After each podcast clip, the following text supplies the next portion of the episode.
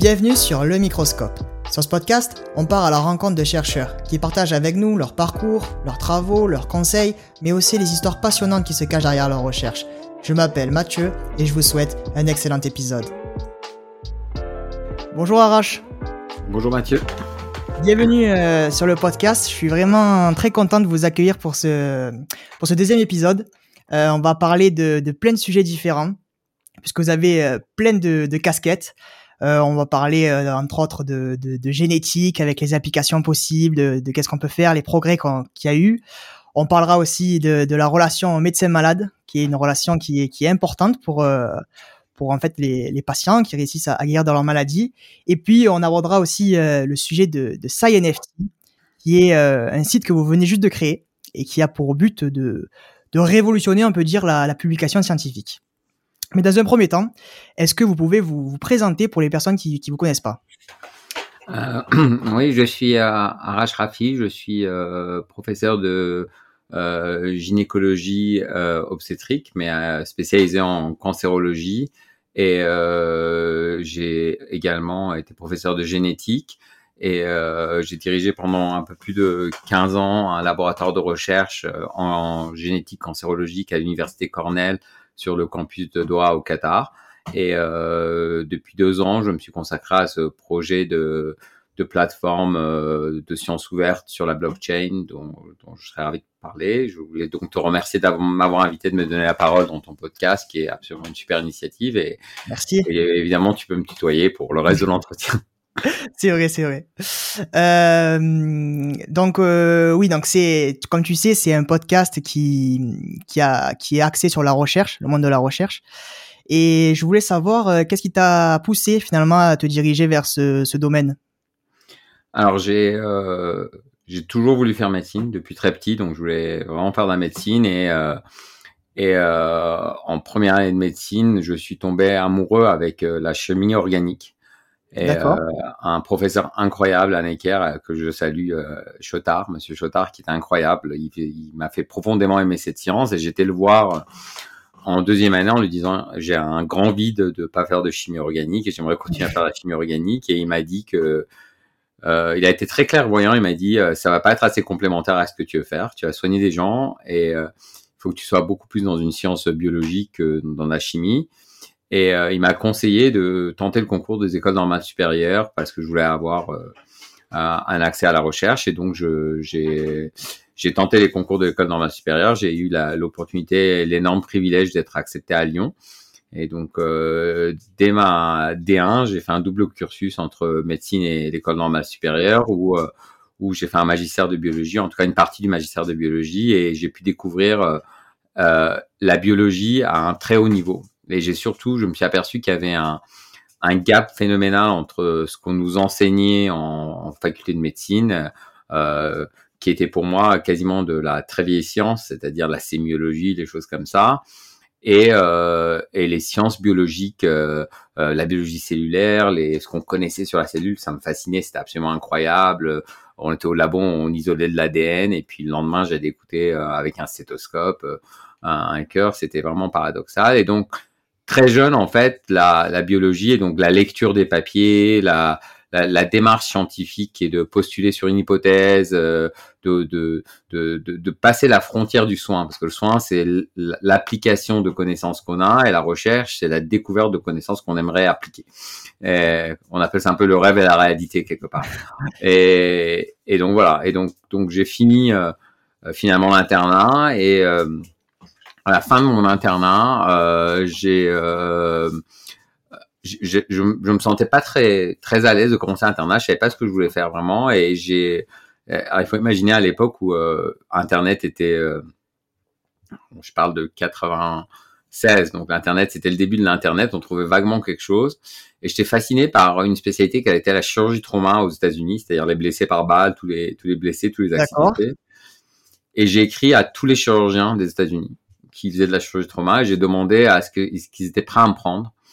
Et euh, parce que je me voyais bien faire cette spécialité. En France, j'avais beaucoup euh, aimé la gynéco-obstétrique parce que je trouvais ça très euh, fun. On faisait de l'obstétrique, il y avait beaucoup d'adrénaline. Ensuite, on faisait de la cancéro et puis après on faisait de l'échographie. Je trouvais ça complet, mais mais, mais j'avais été attiré par ce, cette spécialité aux États-Unis parce que j'avais fait quelques stages en réa là-bas et et un, un quelqu'un d'absolument exceptionnel, Timothy G. Bookman, qui est vraiment un des grands mentors que j'ai eu dans ma vie, m'a accepté. Il m'a donné cette opportunité d'aller à Saint-Louis dans le Missouri et euh, en recherche. Et j'ai fait une première année de recherche euh, avant de commencer mon internat aux États-Unis sur le thème de la génétique en fait. J'ai commencé très tôt un peu par hasard et on travaillait sur les prédispositions. Euh, son rêve à lui, c'était que dans toutes les réa, il devrait y avoir un séquenceur à côté de chaque malade et qu'on connaîtrait exactement toute la pharmacogénétique. C'était vraiment le, le, grand boom de la pharmacogénétique. Et, donc j'ai travaillé sur la compréhension de la pharmacogénétique, de la sensibilité aux anticoagulants, euh, les antivitamines K qui se font plus d'ailleurs, c'est assez drôle. Et donc on avait trouvé les gènes qui faisaient que certains gens faisaient des hématomes absolument monstrueux. Et ensuite je travaillais sur euh, euh, créer des panels de diagnostic génétique. C'est marrant, ça m'a. Je, viens de réaliser grâce à toi qu'en fait ça avait été euh, un leitmotiv dans ma vie très tôt. J'avais jamais fait le lien. Euh, sur euh, un panel de gènes pour permettre le diagnostic très rapide euh, des maladies héréditaires dans la population juive ashkénaze. Donc j'ai fait une super année là-bas et je suis rentré en France et, et ça a été un peu la, la, la chute entre guillemets. C'est-à-dire, je me des États-Unis à la France. abyssal. Tu tu vois, la veille, je faisais euh, des PCR, j'étais avec euh, les, les, meilleurs mecs qui faisaient du séquençage dans le monde, qui les meilleurs scientifiques. Euh, on parlait de science, on parlait de soumission à des grands papiers nature et tout ça. Et tu te retrouves d'un seul coup interne en gynéco, t'es aux urgences, tu vois une mycose, tu vois une femme qui il est deux heures du matin. J'ai eu quelques quelques semaines un peu difficiles d'adaptation et après, je suis vraiment rentré dedans. J'ai vraiment absolument adoré euh, l'activité clinique et la relation médecin-malade. J'ai trouvé ouais. c'était fun. C'était un, endroit où on peut vraiment exprimer son humanité et on en parlera tout à l'heure. Mais je, mm. vraiment, je me suis vraiment épanoui là-dedans. Mais j'ai toujours tout de suite recontacté un labo. Je travaille sur le cancer de l'endomètre avec les gens à Paris et j'ai fini ma thèse de sciences pendant mon internat. Et donc ça a toujours été un fil conducteur de ma vie euh, de, de, de, mêler euh, l'activité de clinique et l'activité de recherche. D'accord, ok. Et donc, euh, comme tu l'as dit, tu as, as, voyagé beaucoup puisque tu étais aux États-Unis. Et puis, tu, tu l'as abordé aussi. Après, tu es allé au, au, Qatar parce que je crois que tu as eu l'opportunité d'ouvrir ton, ton, propre laboratoire. Euh, oui, donc à la fin de, de mon clinica euh, à Toulouse, avec un autre de mes super mentors, mentors euh, Denis Kerleux, euh, qui euh, est en France pour être nommé professeur, il faut que tu fasses une mobilité. Donc je cherchais une mobilité, je devais aller aux États-Unis euh, euh pour un. C'est une, une, histoire drôle. Je devais aller aux États-Unis euh, à un des grands centres anticancéreux, mais j'étais pas très heureux parce qu'il n'y avait pas de recherche. J'allais faire que de la clinique. D'accord. Ok. Et je me retrouve à aller aux États-Unis pour un congrès. On est en 2007. Euh, je vais à un congrès aux États-Unis euh, et euh, je préparais ma thèse, ma défense de thèse, et il y avait quelqu'un qui a le même nom de famille que moi, Shane Rafi, qui est un très grand scientifique, que je suivais du coup dans PubMed, puisque quand je regardais ma biblio, je voyais la sienne, qui bossait un peu sur la même thématique. C'est un mec très avancé, un des grands chercheurs aux États-Unis sur cette thématique-là. Et donc, euh, je le contacte et je me dis, je lui présente un peu mes résultats, avoir deux trois conseils. L'histoire se finit que moi je pensais me trouver à lui, mais je me retrouve en très jeune et très mauvais scientifique à l'époque, en tout cas très naïf, à, à présenter devant deux labos euh, à l'université Cornell à New York. J'ai jamais mis les pieds d'ailleurs au congrès où je vais aller, euh, euh, parce que du coup j'ai présenté. Le lendemain ils m'ont présenté leur labo. Et le surlendemain, j'étais assis, on m'a appelé, il m'a dit, que, écoute-moi, on vient d'ouvrir un campus au Qatar. Il y a, le Qatar avait investi énormément dans l'éducation, de façon assez brillante, avec 10, 10 universités américaines, et Cornell était la neuvième. Donc, ils venaient d'ouvrir leur campus depuis deux ans et dit on va lancer les labos. Est-ce que tu veux ouvrir un labo et tu pourras faire l'activité la, clinique là-bas? Très sincèrement, je savais pas où était le Qatar à l'époque. Ça paraît complètement idiot aujourd'hui. Donc j'ai appelé ma femme et je lui ai dit écoute euh, Rachel, on propose un, un poste Qatar et elle a fait Google Qatar. Elle a dit écoute les femmes peuvent conduire et euh, il y a une école française donc euh, dis oui. Et donc j'ai dit oui et puis ça a pris à peu près neuf mois et donc je suis arrivé en en, en août de l'année d'après à Doha ou 2008 finalement à Doha. Euh, dans une université qui venait d'ouvrir avec euh, des énormes espaces de recherche et j'étais le deuxième chercheur. Ils avaient ils avaient recruté le, le vice-doyen et le, un premier chercheur, Joël Malek, qui est un, un brillant chercheur en génétique. Et donc, j'étais le deuxième chercheur. J'avais 32 ans ou 30 ans et j'avais jamais monté un labo. Je savais même pas combien de. C'était ta première expérience finalement euh, en tant que directeur de laboratoire. Ah ouais, je suis passé de, j'ai eu ma thèse à, j'avais dirigé des étudiants. Après ma thèse, j'avais pu diriger un peu des étudiants, mais tu sais, les questions idiotes que tu te poses, c'est assez drôle. C'est qu'on te dit, bon, bah, il te faut euh, des tubes Eppendorf. Tu sais pas combien il faut en commander. Oui, oui, c'est des questions. Et puis, je me suis retrouvé avec des questions du type, euh, il n'y avait pas de recherche au Qatar à l'époque. On était vraiment la première institution à instaurer de recherche et vraiment, je tire mon chapeau à ce que les gens à Cornell ont construit depuis. Mais, euh, mais euh, on savait, tu vois, je me suis retrouvé des week-ends entiers à, à, demander aux, personnes, mais où sont mes milieux de culture Et ils m'ont dit, mais euh, ils arriveront la semaine prochaine ou dans un mois avec les chaises. Mais je leur dis, mais les cellules, elles sont pas, c'est pas des, on peut pas commander le mobilier et, et des milieux. Et donc, on a vraiment eu, allez, une année d'aventure et, qui était absolument exceptionnelle. Je, je, vais faire quelques hommages parce que je pense que les relations dans la vie sont vachement importantes. J'ai, j'ai eu la chance d'avoir euh, Raphaël Lys, qui est un étudiant qui était rentré dans mon bureau quelques années plus tôt euh, en master. Au début, je pensais que c'était un rappeur. Il avait des jeans baggy, une casquette de travers, et, et, et euh, il m'a dit, je suis votre étudiant et qui est un des, une des personnes les plus intelligentes que je connaisse. Il a une connaissance absolument phénoménale de la recherche. Euh, il était en jeune thésard à l'époque. Où, et donc, je l'ai pris avec moi. Il a accepté le challenge de venir s'installer avec moi. C'était un étudiant toulousain. Il a été euh, absolument instrumental dans la création du labo et dans la mise en place du labo, euh, notamment des techniques qu'on a poussées comme le, le, le, cytométrie en flux. Il a vraiment été, euh, je dirais, euh, un ami et puis euh, quelqu'un d'absolument exceptionnel. Il est, il est faculté à New York. Il est, c'est un brillant chercheur et, voilà. Mais, mais voilà, c'est comme ça qu'on construit des belles choses, avec des gens qu'on aime et qui nous aiment et qui font confiance. Ben, c'est vrai que les, les relations, ça, c'est important, ça, ça joue beaucoup. Et hum, donc, comme tu l'as dit, euh, donc au début, la première année, c'était un peu compliqué. Mais bon, à Qatar, au Qatar, tout va très vite, j'ai l'impression. Et est-ce que tu as remarqué des, des différences d'un point de vue technologique avec, par exemple, la France qui fait ce qui se fait en France euh, au niveau de la recherche? Alors, euh, ils, ont des moyens colossaux, ils ont investi des moyens colossaux, mais qui sont quelque part euh, pas très différents de ce qu'on a à l'échelle de la France ou de l'Europe ou même des États-Unis. Hein. C'est-à-dire que ils ont un tel retard à rattraper, ils avaient un tel retard à rattraper que tout était à construire, mais mais on, se posait beaucoup moins de questions parce que les budgets de recherche étaient très étaient assez importants euh, au début, en tout cas, parce qu'il y avait moins de chercheurs, donc on se partageait, on va dire, une gros, une, une, plus, une tarte à moins de personnes. il y avait ouais, plus de place. On n'était pas beaucoup au début, on était la première année, on était peut-être 50 à demander des bourses pour 80 millions de, de dotations. Donc, si tu veux, moi j'avais une ou deux bourses facilement. Et, euh, et, donc on avait des choses, on avait l'accès à beaucoup de technologies, par exemple le séquençage, les séquenceurs, etc., etc., ce qui nous permettait de pas nous poser de questions de budget.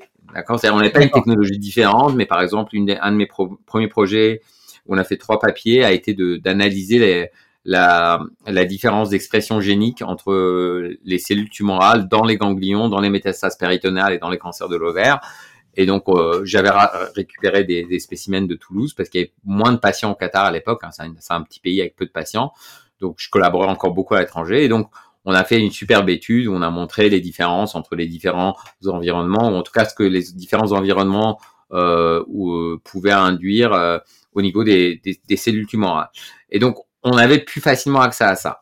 Après, malheureusement, la recherche, c'est pas du tout une question de moyens purs, c'est une question de réseau.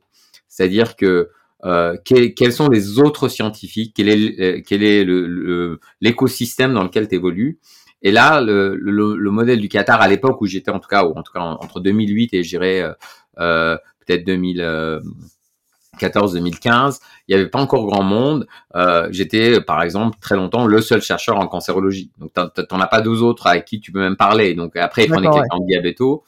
Et ça, ça a une valeur qu'on a du mal à estimer. C'est-à-dire que c'est pas de la valeur financière, mais le fait que tu aies un autre laboratoire à côté qui travaille sur un bout de voie de signalisation et, euh, et qui a deux, deux composés que t'as pas ou qui a un modèle cellulaire que t'as pas, ça c'est c'est une énorme richesse parce que reconstruire ça, ça demande des moyens que souvent t'as pas même quand dans un pays très bien doté.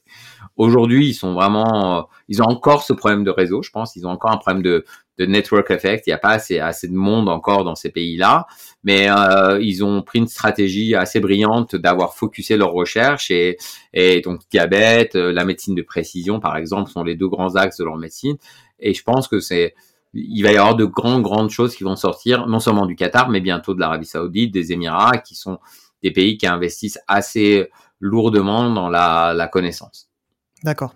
Ben, ça me fait penser, euh, finalement, ça fait écho à ce que disait euh, Catherine Expanabière dans le premier épisode, que ben, les, les, travaux des chercheurs, finalement, se, servent à tous les chercheurs et c'est comme ça qu'on fait des, des, progrès, quoi. Et là, ça me fait un lien parce que... Ouais. Donc avec, euh, ouais. Non, je dirais c'est le fameux tree of knowledge. Tu D'accord. construis sur ce que les autres ont fait, finalement. Voilà. Et oui, c'est ça. Et quand ils sont près de toi, tu construis plus facilement. C'est vrai. Et donc dans ce premier épisode avec euh, avec Catherine, on avait abordé le, cancer sous l'angle des cellules tumorales circulantes, donc des, CTC. Et j'aimerais bien qu'on aborde euh, tous les deux ce- cette pathologie, euh, le cancer, mais cette fois-ci sous un angle différent, qui serait du coup l'angle de la génétique, puisque tu, tu es aussi généticien. Peut-être avant de te laisser parler un peu sur, sur ça, je voulais juste poser quelques bases pour que tout le monde puisse, puisse comprendre. Dans notre euh, corps, on est composé de, dizaines, de dizaines de milliers de, milliards de cellules. Et dans la, grande majorité de ces cellules, on retrouve un noyau. Et dans ce noyau, on retrouve des chromosomes. Et des chromosomes, qu'est-ce que c'est? Ben, C'est en fait des, protéines et surtout, c'est ce qu'on appelle l'ADN. Et une partie de cet ADN, donc un fragment de cet ADN, ben, c'est ça qui correspond à un gène, et c'est ça qu'on appelle un gène. Et l'ensemble des gènes, c'est le génome. Et, et donc toi, tu travailles sur, euh, sur ce génome pour, euh, pour, pour essayer de trouver des solutions sur le cancer. Est-ce que tu peux euh, en parler un peu de, de ça? Euh, alors oui, oui, il y a, il y, a, il y a, bien sûr que je peux en parler avec des heures. c'est pas, c'est pas la question. Je, euh, c'est vraiment ce que tu as, décrit, c'est très bien. Et en fait, le, le, le cancer, le- la maladie cancéreuse est une euh, profondément une maladie génétique en fait. C'est-à-dire que c'est, c'est, c'est euh, philosophiquement, on pourrait penser comme la cellule cancéreuse. Donc, donc la- l'ADN qu'on a dans, dans, dans les cellules euh, a deux buts, a, le, a, a toute une machinerie qui lui sert à se à se à, à diviser ou en tout cas à réguler la cellule. Et ça c'est le premier euh, donc euh, réguler les fonctions de la cellule. Une cellule hépatique produit de l'albumine une cellule mammaire produit le lait pendant la grossesse et répond aux hormones en dehors de la grossesse etc etc et puis euh, l'autre but de cet ADN, c'est la division cellulaire. Donc, quand est-ce qu'une cellule se multiplie, etc., avec des phénotypes qui sont différents. Par exemple, des cellules souches qui sont euh, des cellules qui vont régénérer, donc qui vont rester plutôt quiescentes, des cellules actives qui vont se doubler assez rapidement. Par exemple, je crois que l'intestin, si mes souvenirs sont bons, se renouvelle en 24-48 heures. L'intégralité des cellules de l'intestin se renouvelle à un rythme absolument effréné. C'est la même chose pour la peau. Et puis, euh, le cœur se renouvelle très peu, le cerveau quasiment jamais presque, ou maintenant il y a des évidences qu'il y a des renouvellements dans le cerveau aussi. Et donc, ça, ça c'est le fonctionnement de base. Euh, le cancer, c'est la dérégulation de ce fonctionnement. Donc, c'est une cellule qui a, qui a réussi, qui décide de se multiplier, et en fait, euh, notre ADN et notre biologie est assez bien faite, puisque c'est cette balance entre survie et, et mortalité qui fait qu'on qu'on est ce qu'on est. Et, euh, et, et donc, l'ADN a, un, a, une, des signaux de survie, et a aussi des signaux de mort ou de suicide qu'on appelle apoptose euh, pour ceux qui ne sont pas médecins ou qui vont écouter ça. Et donc le cancer, c'est une une maladie qui va soit euh, utiliser l'appareil génétique de la multiplication cellulaire pour se multiplier plus, et en parallèle, elle va devoir utiliser euh, l'appareil, euh, elle va devoir désactiver l'appareil de mort cellulaire ou d'apoptose en inhibant des gènes. Et donc, et ce, ça survient un peu euh, par des mutations, c'est-à-dire des anomalies du code. Donc, un gène qui était, par exemple, qui ne serait actif que dans certaines situations, va devenir actif en permanence et donc euh, va euh, pousser la cellule à se pousser. Un gène qui aurait été actif et empêché la cellule de, se pousser va ne plus être actif. Et il est très probable que ces mutations surviennent de façon stochastique, c'est-à-dire un peu au hasard. Et donc aujourd'hui, je vous parle et j'ai probablement des cellules mutées dans mon corps. Tu en as aussi, un peu moins que moi, parce que tu es un peu plus jeune que moi. mais, mais on a tous en permanence des cellules anormales dans nos corps. Donc ça, c'est vraiment le, fonctionnement du, cancer d'un point de vue génétique. Ouais. Est-ce qu'il y a des points autres que tu voulais que je précise là-dessus? Non, bah, c'est ça. Et puis, euh, comme tu l'as dit, euh, il y a des gènes qui qu'on appelle. Euh, enfin, je voulais dire qu'il y avait deux grandes catégories de gènes qu'on étudie beaucoup dans le cancer. C'est les ce qu'on appelle les, les proto-oncogènes. Mmh. Euh, qui, s'ils sont mutés, deviennent euh, oncogènes. Donc, on enlève le, le préfixe proto. Et eux, ils favorisent en fait le, la survenue de cancer. Et la deuxième grande catégorie de gènes, c'est les anti-oncogènes. Donc, ils fonctionnent bah, à l'inverse des, des oncogènes et qui, eux, inhibent le, le cancer. Mais le problème, c'est que quand ces gènes-là sont inhibés, bah, le cancer, il n'y a plus rien qui arrête le cancer. Donc, ah. ça, bah, en, gros, en général, les, les anti-oncogènes qu'on peut appeler pour simplifier, c'est des gènes qui sont responsables de mort cellulaire ou c'est des, des c'est la que tu disais tout à l'heure. Voilà, exactement. Ce sont des gènes qui sont des contrôleurs de cycle cellulaire, qui sont qui vont pousser la cellule dans des voies apoptotiques ou d'autophagie, alors que les proto-oncogènes, ce sont plutôt des, des gènes qui sont euh, ou les oncogènes plutôt sont des gènes qui sont euh, des gènes qui sont des gènes responsables de la multiplication cellulaire et donc leur activation produit plus d'activation cellulaire. Euh, Kiras, par exemple, est un, est un oncogène et euh, quand tu mutes Kiras, tu as la voie de signalisation RAS qui est activée et qui a une voie positive. P53, à l'inverse, est un anti-oncogène puisque l'expression de P53 induit, qui est très connu, c'est l'anti-oncogène le plus connu, induit une apoptose et quand tu inhibes P53, ce qui arrive dans beaucoup beaucoup de cancers, tu vas avoir une, une incapacité de la cellule à engendrer sa propre mort euh, malgré les signaux, et donc tu vas te retrouver avec une multiplication cellulaire et une tumeur. Ouais, c'est ça. J'avais euh, un autre exemple qu'aussi on peut, peut aborder, c'était le gène BRAF dans par exemple le, mélanome. Ils se sont rendus compte que ce gène-là était souvent euh, surexprimé dans la plupart des cas de mélanome. Et il y a eu des thérapies ciblées qui du coup ciblaient ce gène-là pour, bah, pour inhiber et soigner le, le cancer du mélanome. Alors, ouais, c'est un autre mécanisme, l'amplification. Donc, il y a BRAF, par exemple, où il y a HER2, euh, HER2 dans le sein, euh, qui sont de très bons exemples. C'est-à-dire, c'est des gènes qui vont être amplifiés. Alors, HER2, ça passe par une amplification, c'est-à-dire le gène est copié plein de fois. Euh, tu retrouves plusieurs copies chez le patient à la place d'en avoir qu'un certain nombre. Et donc, tu as plus de récepteurs HER2 et donc qui va être plus sensible à, à son ligand qui a une voie de signalisation qui active la division cellulaire. Et euh, dans le cas par exemple de l'herceptine, euh, de, de, de, HER2, il y a un médicament qui s'appelle l'herceptine qui va bloquer ce ligand. Et, et, là, on rentre un peu dans, dans le schéma des, des, des, thérapies ciblées. Moi, moi, dans mon approche, dans, dans mon labo, on avait travaillé, on a, on a travaillé sur trois aspects de, de cette génétique-là. La première chose qu'on a vraiment essayé de regarder, c'est est-ce que euh, une cellule tumorale, quand elle va métastaser, puisque c'est un métastase qui tue les gens, hein, c'est jamais la maladie primaire ou rarement, euh, est-ce qu'elle change sa génétique? Est-ce que sa génétique s'adapte à, à, son environnement? Donc, est-ce qu'une cellule métastatique dans le poumon est différente d'une cellule métastatique dans le dans le foie, etc. Et, et, et, il y a beaucoup beaucoup de travaux d'un autre chercheur très très éminent, bien plus éminent que moi, euh, Juan Massaguet, euh, que les curieux pourront lire, qui a beaucoup travaillé sur euh, la spécificité des cellules en fonction de leur site métastatique. Si tu prends un, un cancer du sein qui a métastasé au foie, aux os, aux poumons, ça va pas du tout être la même cellule. Ça sera la même cellule cancéreuse, mais avec des expressions de gènes complètement différents. Euh, et cette expression génique complètement différente est sous-tendue par des anomalies génétiques qui sont euh, accumulées pendant le développement de la maladie. Donc ça, c'était un premier angle dans lequel moi j'avais abordé, c'était vraiment l'environnement euh, cellulaire et l'environnement et, et, la cellule tumorale. On a un papier qui va sortir bientôt parce que je continue encore à publier sur on a on a cultivé ça c'est une expérience assez drôle on a cultivé les mêmes cellules tumorales sur euh, soit des cellules mésenchymales soit rien soit des cellules endothéliales. Donc soit des cellules du tissu conjonctif soit rien soit du cellule des vaisseaux sanguins. Et on a cultivé on a fait c'est une expérience que qu'a fait un de mes euh, thésards qui euh, un de mes étudiants qui est maintenant à Toulouse euh, Fabien Vidal.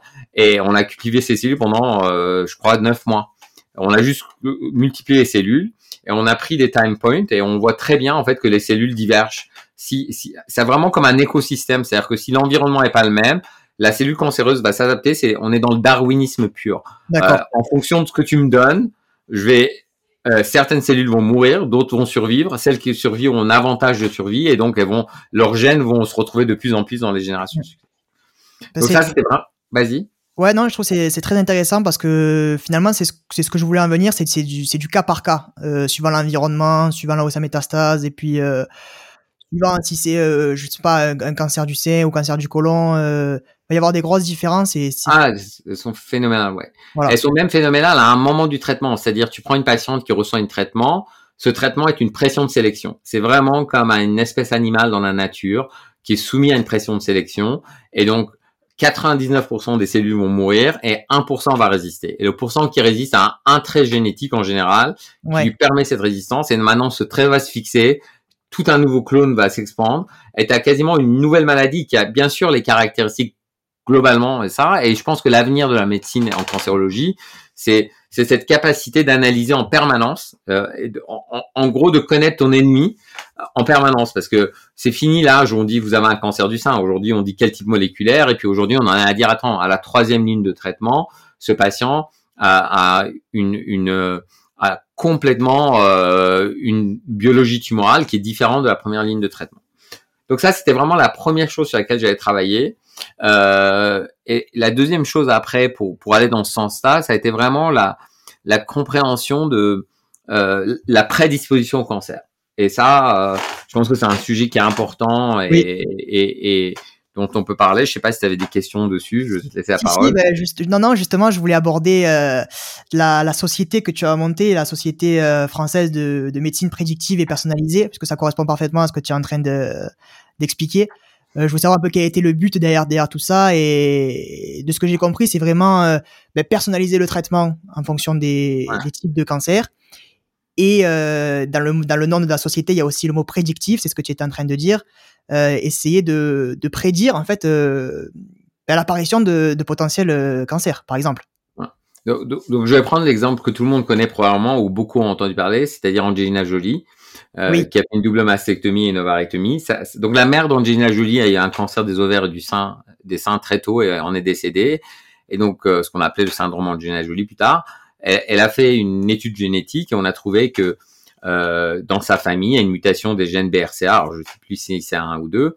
Les gènes BRCA sont des gènes qui sont impliqués dans la réparation de l'ADN. Donc, quand tu as ce gène, il sert à réparer ton ADN. D'accord. Donc, ceux qui ont une mutation, euh, donc c'est vraiment un exemple de ce que tu disais d'un anti-oncogène, donc euh, d'un d'un d'un oncogène. Donc quand, quand tu quand tu quand toi et moi on a des mutations dans nos gènes BRCA, mais on a deux gènes, donc tout se passe bien.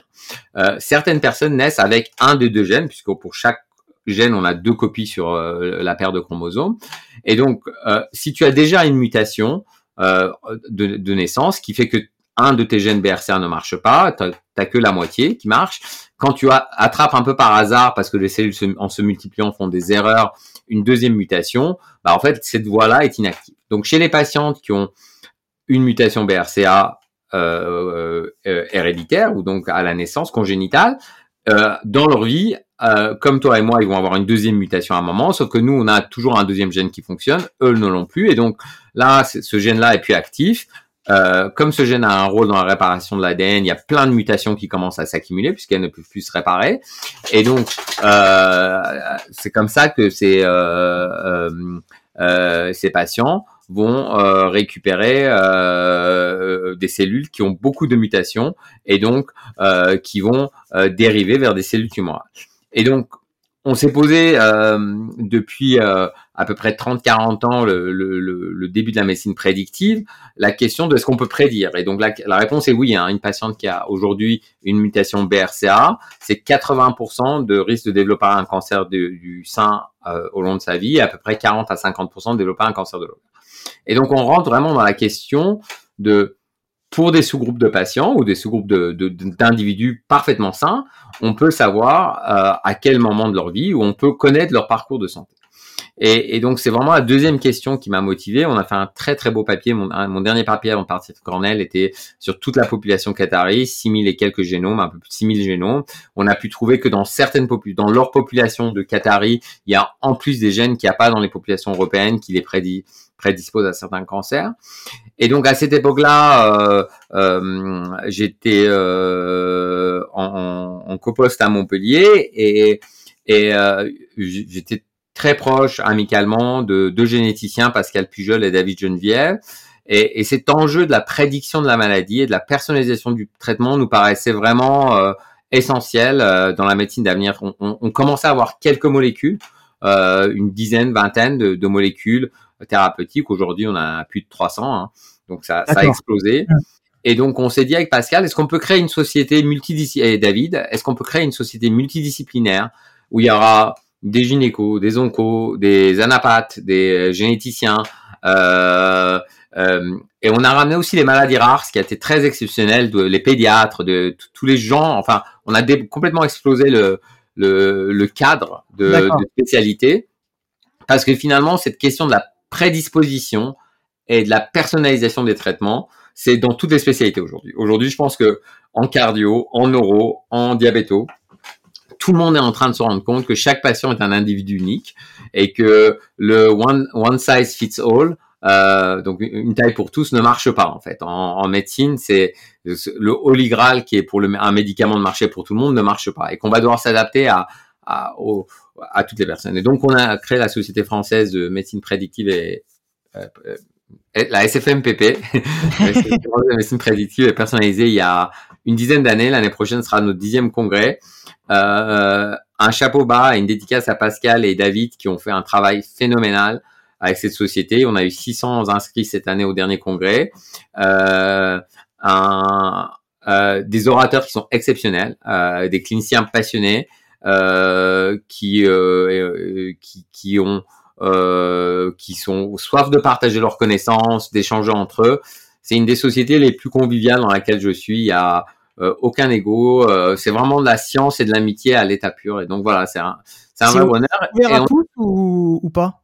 Pardon? Tout le monde peut y assister à ce à ce on assister, on a eu les conseillers génétiques, euh, on, on essaie, on est vraiment à l'avant de de ce qui peut se faire. On a on essaie de Pascal fait un énorme travail pour essayer de faire bouger les lignes au niveau de de, de la France, de qu'est-ce qui doit être fait comme test génétique pour les patients. Euh, euh, il y, a, y, a, un énorme avancée entre la recherche très en avance sur l'application clinique, en tout cas les applications cliniques sont encore beaucoup plus en avance sur les remboursements sécu, etc. Et donc euh, on a vraiment un rôle euh, non seulement scientifique, on a un rôle auprès des patients et on a un rôle auprès des instances et c'est vraiment euh, quelque chose qui est absolument superbe. Et puis on a un rôle aussi dans dans l'émergence des, des, jeunes. Donc cette année, on avait toute une session euh, euh, euh, qui était drivée par des jeunes sur les nouvelles technologies, l'intelligence artificielle, qui a été salle pleine. On a fini le congrès avec un compétition entre ChatGPT, les seniors et les internes. ChatGPT a gagné. voilà, le diagnostic, etc. Mais voilà, c'est une société qui vibre vraiment et qui essaie tout le temps d'être euh, sur euh, euh, sur le devant de ce qui se fait en médecine préventive, en médecine prédictive, mais aussi en éthique en protéger les patients contre le génétique pour tous, etc., etc. Euh, avec euh, des vraies discussions où on n'est pas d'accord sur ce qu'on devrait faire pour les patients et puis la société avance à cause de ces désaccords. Hein. Il y en a qui sont très rapides, d'autres qui sont plus lents et puis voilà. C'est vrai, c'est vrai. Et, juste pour finir un peu avec cette, question de, la génétique, comment toi tu vois euh, le futur de, de la génétique? Est-ce que euh, Vas-y. non, non, le, le, futur, il est simple. Je pense qu'on devrait tous avoir son génome. Je, c'est une incompréhension pour moi qu'on l'ait pas tous. Donc, c'est vraiment une vraie incompréhension pourquoi on n'a pas tous son génome. Moi, j'ai fait le mien dans mon laboratoire il y a maintenant une dizaine d'années. J'ai vraiment rien d'exceptionnel dans mon génome, donc j'ai pas grand chose à, à te raconter, mais par contre, je peux te donner une anecdote personnelle. Quelqu'un très proche à moi, de, de ma famille, euh, m'a m'a demandé pendant des, des, mois et des mois est-ce que tu peux faire le mien et j'oubliais les tubes à la labo et puis un jour j'ai fait le sien et complètement par hasard on a découvert un gène de prédisposition au cancer de, de l'utérus et donc c'est quelqu'un qui va avoir une intervention préventive et on va lui lui éviter si tu veux euh, un parcours de patient cancéreux. Donc je, je pense qu'il y a des pays comme Dubaï, comme maintenant le Qatar, comme l'Estonie où tout le monde est séquencé. Je, je pense que le, notre génome est un droit fondamental. C'est ton génome, c'est ton identité génétique. T'as t'interdire d'avoir accès à ton génome, puisque la loi en France t'interdit de faire un test génétique. D'accord. très clair là-dessus. En France, tu n'as pas le droit, c'est punissable par la loi, de faire ton test génétique. T'interdire de faire un test génétique, c'est globalement euh, t'interdire de te regarder dans un miroir avec un, un microscope. Donc c'est comme si ce matin tu voulais te regarder dans le miroir pour voir comment tu vas, on te dit non, t'as pas le droit. et, et, donc ça a évidemment absolument aucun sens. Et donc je pense qu'on devrait avoir tout son génome. je pense qu'il y a aucun patient qui devrait rentrer dans un parcours de soins sans avoir son génome, que ça soit une maladie complexe, que ça soit une maladie euh, euh, comme le cancer, mais que ça soit un diabète, que ça soit une cardiomyopathie. On peut euh, mettre euh, les les bons médicaments au bon dosage, éviter les surdosages, etc., etc. Donc je pense vraiment que l'avenir est génétique pour tous. Et je suis très étonné que ça soit pas le cas encore. Je je comprends pas encore qu'on ait encore à se battre. Je pense que tout le monde devrait se séquencer. Je comprends le coût pour la société je, je, je, suis tout à fait conscient du coût sociétal en termes de finances, mais aussi en termes de d'annoncer des choses. Mais je pense que les gens préfèrent qu'on leur dise vous risquez d'avoir un cancer, qu'on leur dise vous avez un cancer et on aurait pu le prédire. Et je pense que beaucoup de généticiens ont joué là-dessus et euh, jouent sur la peur. Tu sais, c'est un peu on se retrouve avec euh, les sachants, les druides qui savent et les gens qui savent pas. Les patients peuvent être éduqués à tout. Les patients sont des gens très intelligents, euh, quel que soit leur niveau socio-économique et intellectuel. On peut leur tout apprendre. Aujourd'hui, tout, le monde en France sait que le cholestérol est dangereux. Ça a été une question de superbe travail d'éducation, entre guillemets, où on peut voir de lobbyistes, des, des cardio et des labos. Mais on sait, donc on peut éduquer les patients, on peut leur savoir que tu as un gène BRCA, c'est juste une prédiction de ce qui peut t'arriver. Tu en fais ce que tu veux. Et aujourd'hui, le fait que en France, il y a à peu près euh, 50 euh, 000 femmes qui ont un gène BRCA, qui n'ont pas d'antécédents dans leur famille, qui vont avoir un cancer euh, dans les années qui viennent et que ça aurait pu être prédit et évité, ça me rend absolument fou. Ouais. Ça me rend fou. Je trouve que c'est voilà, c'est un, échec de nos moyens en fait. D'accord. Non, je comprends. Après, je pense qu'il y a aussi des questions, euh, comme tu l'as dit tout à l'heure, des questions éthiques aussi. Il faut pas qu'il y ait de dérives, mais du moment qu'on arrive à bien encadrer tout ça, c'est vrai qu'il y a, l'avenir, c'est quand même de prédire euh, avant d'avoir la maladie finalement. Ces questions-là sont des questions loco-locales. Euh, à Hong Kong, tu traverses la rue, tu vas dans un labo, tu dis écoutez, je voudrais avoir euh, mon BRCA. On te dit très bien, on te prélève ton sang. 48 heures après, tu as ton BRCA. Moi, j'ai une patiente dont je peux, qui, qui m'avait beaucoup surpris, qui m'a beaucoup influencé. Sa sœur a eu un cancer du sein comme ça en Angleterre. Elle était bossée dans une boîte à, Hong Kong. Elle est arrivée dans, dans ma consulte à Paris. Elle m'a dit écoutez, je voudrais que vous m'enleviez les seins cette semaine et la semaine prochaine des ovaires. Et je dis, mais c'est quoi votre thèse? Donc, elle m'a montré ses tests, elle avait fait les la vérification, parce qu'on fait deux fois quand c'est des décisions aussi importantes. Et je lui dis, mais pourquoi? Elle me dit, écoutez, j'ai 40 ans, euh, j'ai un super boulot, j'ai des super enfants, euh, je veux pas être, je veux pas avoir le cancer. Et, donc, je prends ma vie en main, et euh, 15 jours après, ce parcours-là a été plié. Je dis pas que c'est le bon parcours pour tous. Je dis que quand on réfléchit éthique ou quand on réfléchit euh, euh, euh, dans, dans, dans, ces structures, comme tu dis, de, de faire peur, il faut réfléchir à qu'est-ce qui se fait ailleurs. Donc, si à Hong Kong, les gens ont le droit de le faire, pourquoi en France, est-ce que ça veut dire que les Français sont moins capables de recevoir une information? Euh, euh, Donc, pour moi, la dérive de, de, gens qui contrôlent le savoir est toujours plus dérangeant que de gens qui ont accès au savoir avec les quelques dérives. D'accord. Et donc, euh, toi, tu connais tes patients, euh, on peut dire, euh, d'un point de vue génétique, mais tu es aussi chirurgien, donc en contact, et médecin, donc en contact direct avec les, les patients. Et, c'est très important aussi d'avoir une, une, relation avec eux de confiance pour pouvoir les traiter du mieux possible. C'est ce qu'on appelle, dans, le, dans le milieu médical, on appelle ça la relation médecin-malade. et qu'est-ce que toi tu penses de cette relation? Parce que c'est quand même très important, c'est une question importante.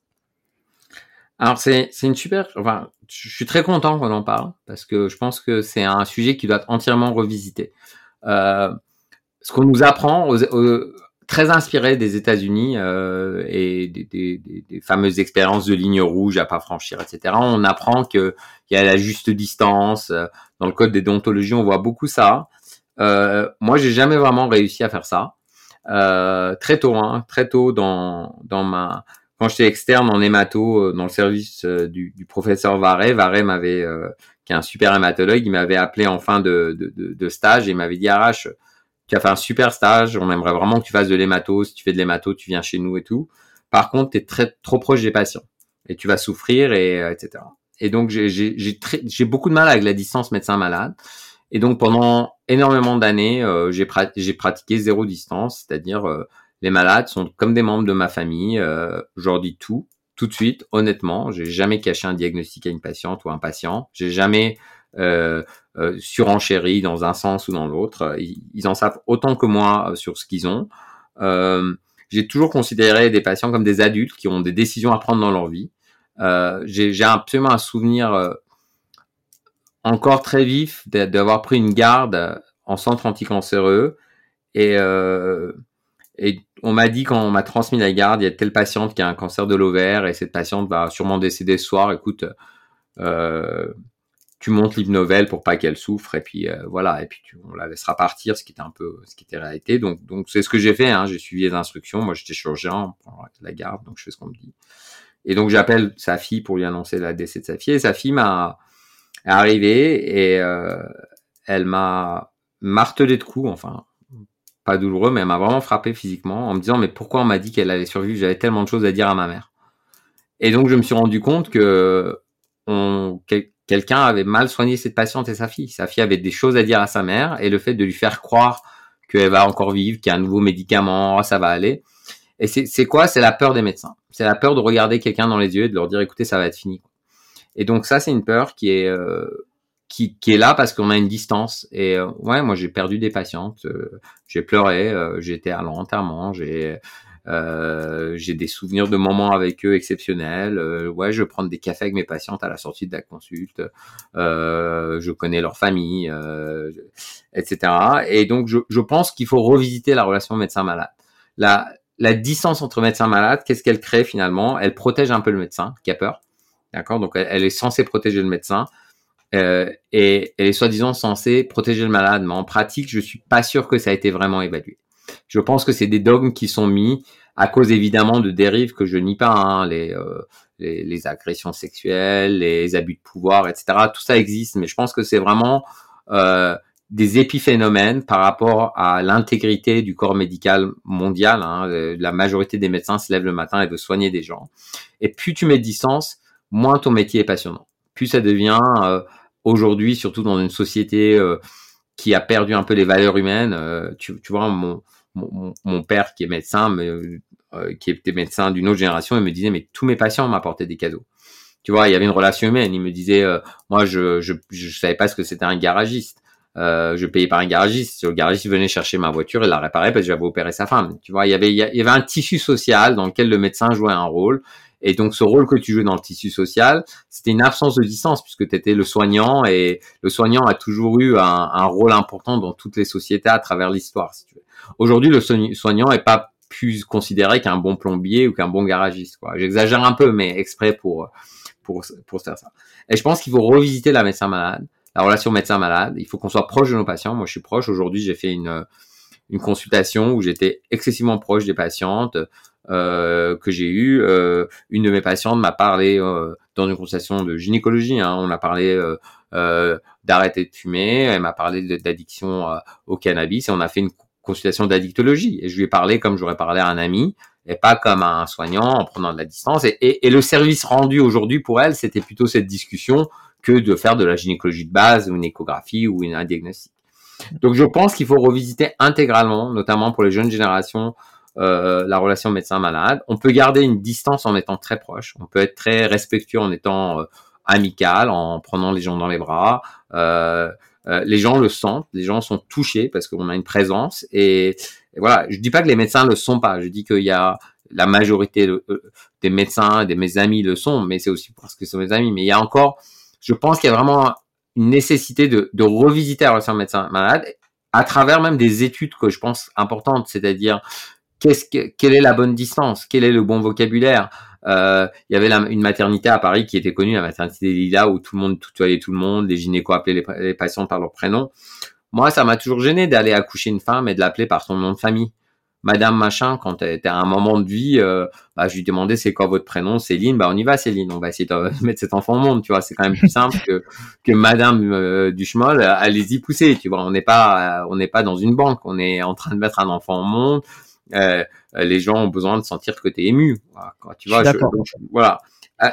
Au début, donc les gens te disent tu prends, tu, tu vas, tu vas souffrir, mais en fait c'est pas du tout le cas. C'est l'inverse. Tu, tu souffres pas du tout. Tu es, tu te retrouves privilégié d'avoir de la confiance que les gens font, de ce qu'ils te confient, et, et, donc tu vis des moments de vie qui sont incroyables dans, dans, dans une vie. Moi, je re, referais pour rien ma vie par rapport à la relation que je ressentais avec mes patients, etc. Je suis complètement d'accord avec toi. Et puis, euh, je trouve que par exemple, un malade qui souffre d'une maladie il attend longtemps avant d'avoir un rendez-vous, euh, par exemple avec son médecin.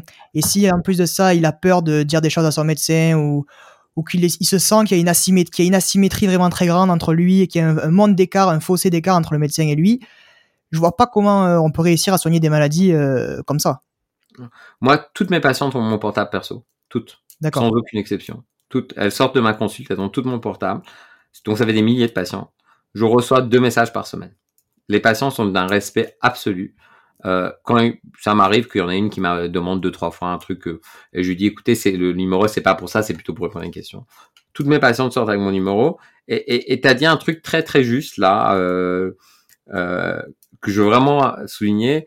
Tu as dit voilà quand il y a ce différence de pouvoir en étant proche t'enlèves ça. Et donc par définition moi je suis dans une situation de proximité qui fait que je me sens pas supérieur aux patients donc l'abus de pouvoir il n'existe pas je suis pas plus sachant que que mes patients, quand ils viennent, je leur explique exactement ce qu'ils ont, comment ils l'ont. Je leur dis, allez regarder sur Internet, allez demander un second avis.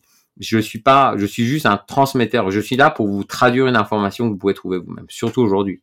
Justement, je vais te faire réagir sur ça parce qu'on a, on entend beaucoup parler de, du, du, pardon, du malade euh, expert de sa maladie, puisque sur Internet, il, peut trouver plein de choses, euh, plein d'informations qui sont des fois vraies, mais aussi des fois fausses.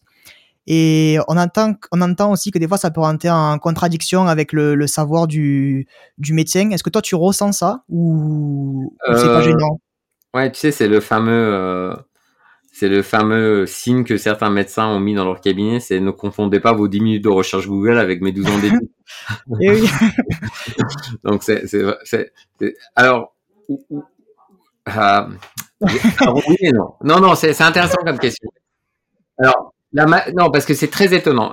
90% de mes patients me disent j'ai commencé à regarder, j'ai vu tellement de trucs qui m'ont fait peur, j'ai arrêté de regarder. Et moi, je leur dis mais je veux que vous regardiez. Et je leur dis ça parce que parce que il y a des sites. Le problème n'est pas ce qu'il y a sur Internet. C'est-à-dire que aujourd'hui, tu prends le site du CNGOF, tu prends le site de l'ASGOF, qui sont l'agence française, euh, l'organisation française de donc au gynéco dont je fais partie du board le CNGOV, le Collège national de gynéco-obstétrique, et je te donne des exemples, la même chose existe pour tout. Ces sites-là ont une information très bien faite, tu prends l'INCA, la Ligue, etc., très bien faite et très bien dispensée. Donc un patient qui a un cancer du sein, qui va lire ça, s'il le lit attentivement, il va comprendre. Par contre, euh, ces sites-là, euh, malheureusement, sont pollués par plein d'avis de malades. En général, ceux qui vont bien n'ont pas le temps d'aller sur Internet. C'est ceux qui vont pas bien qui vont sur Internet pour dire ça va pas bien. Et donc, ils ont ce biais de sélection-là. Mais on va pas. La, question n'est pas ce que j'en pense. La question, c'est est-ce qu'on va pouvoir lutter contre? Non. Euh, est-ce que demain il y aura des trucs d'intelligence artificielle où les gens mettent leurs symptômes et euh, on leur parle comme un médecin? Oui. Et donc moi, je le vois plutôt comme une opportunité. Une patiente qui vient et qui me dit, ah, mais docteur, j'ai tout lu sur l'HPV et je comprends très bien ce que j'ai. Super. On peut parler d'autre chose. On peut avancer sur un autre sujet. J'ai pas cinq minutes. Ça. Donc, c'est un allié puissant. L'information, c'est très bien. Tu ne soignes jamais aussi bien que quand ton patient en sait autant que toi. Tu vois? J'ai connu l'époque où on disait à un patient qui avait un cancer, vous avez des mauvaises cellules, on va vous donner des médicaments, et ensuite vous aurez comme des radios. J'ai connu ça. Hein. J'ai connu une époque où c'était ça un diagnostic. Hein. Le mot cancer n'était pas prononcé. Hein. D'accord. Ouais, il, fallait, fallait pas prononcer le mot. Ah non non, c'est vous avez des mauvaises cellules. Moi j'ai connu des services où on disait vous avez des mauvaises cellules, on va vous faire des petites perfusions. Et les gens et, je l'ai je l'ai vécu pas enfin pas récemment moi, mais mais tu as des gens qui rentrent dans des centres anticancéreux, ils ont jamais entendu le mot cancer. Je te jure, ça, te paraît paradoxal, mais il y a une dizaine d'années, euh, des patients rentrent dans un centre anticancéreux pour avoir une chimiothérapie et aucun médecin leur a dit vous avez un cancer. Ça paraît fou, mais j'ai vécu.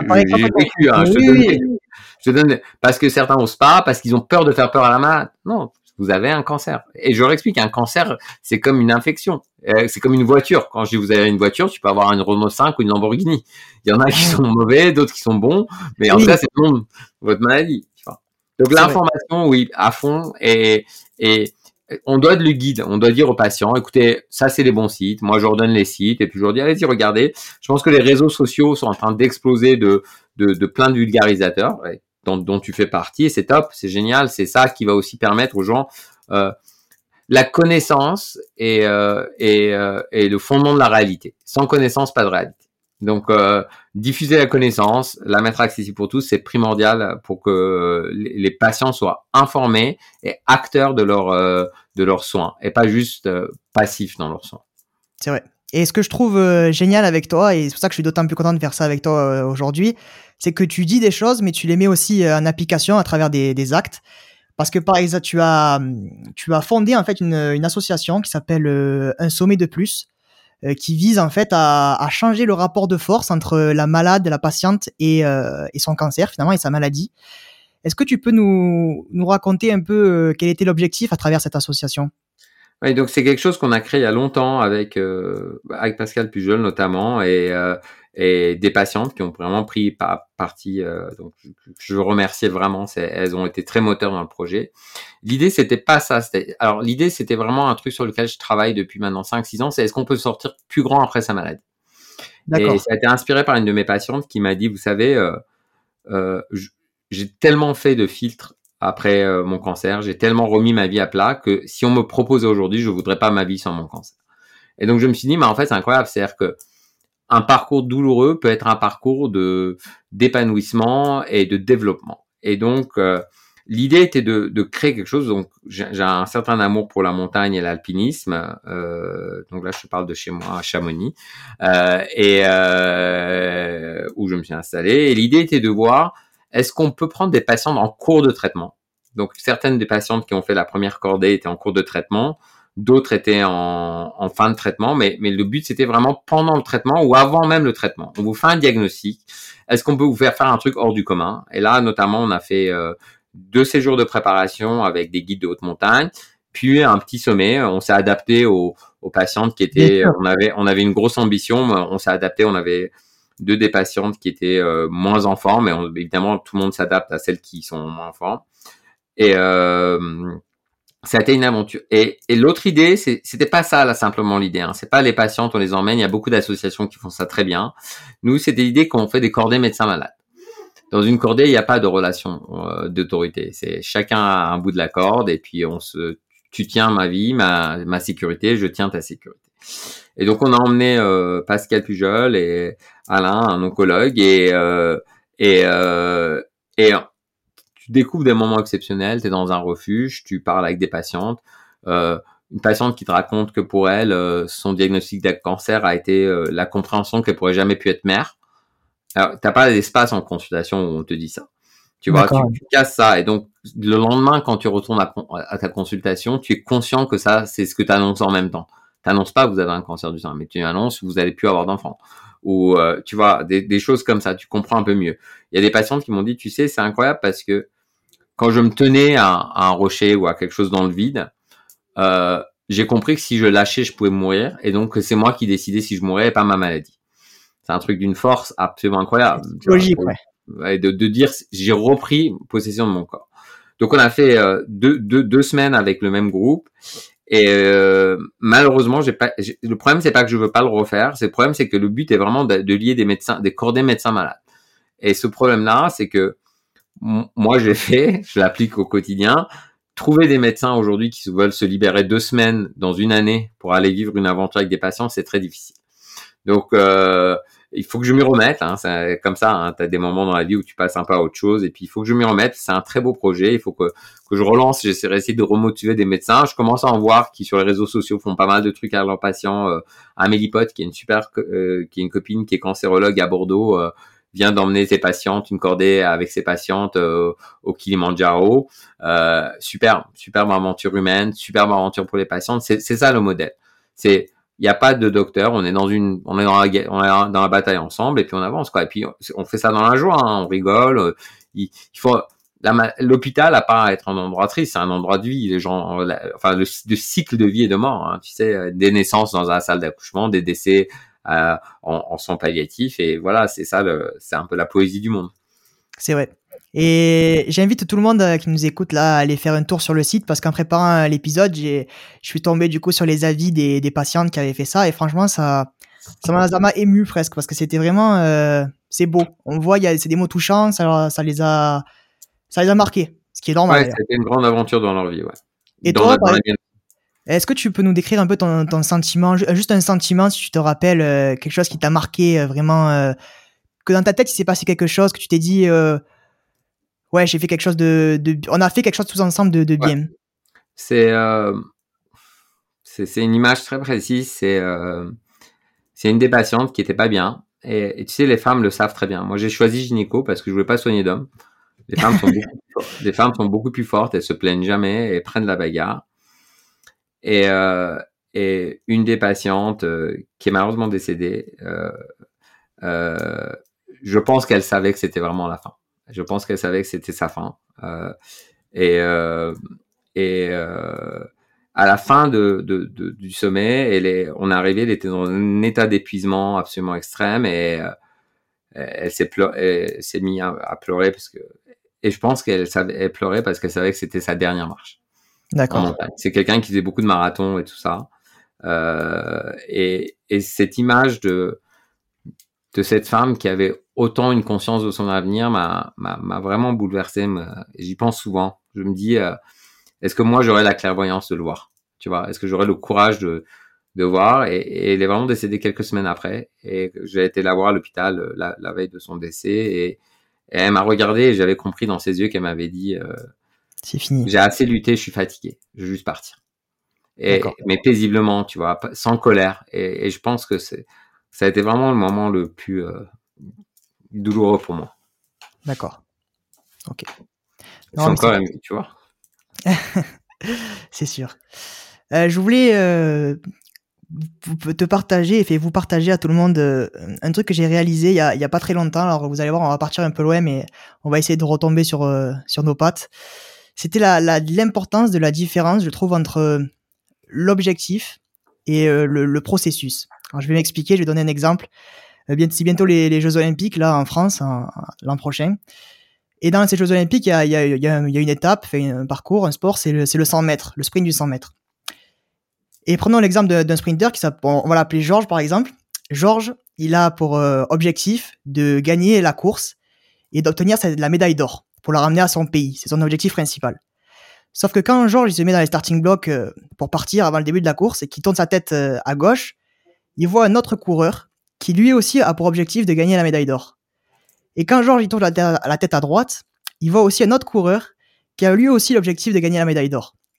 Et la question qu'on peut se poser, c'est à la fin de cette course, il y aura qu'un seul gagnant. Il y aura qu'un seul gars qui va réussir, à accomplir son objectif. Et du coup, ce qu'on peut se dire, c'est que la différence, elle se fait pas sur l'objectif, puisque tout le monde a le même, et qu'au final, il y en a qu'un qui va le réaliser, mais sur autre chose. Et cette autre chose, je pense que c'est le processus, c'est-à-dire le, le, les étapes qui ont été mises en place pour pouvoir atteindre cet objectif. Et euh, peut-être que je dis n'importe quoi, mais peut-être que Georges, euh, si c'est Georges qui gagne la course, peut-être que lui, euh, pendant des années, il, aurait, il, est allé au centre d'entraînement en courant et que les autres ils sont allés en voiture et qu'au final, c'est ça qui a fait la différence.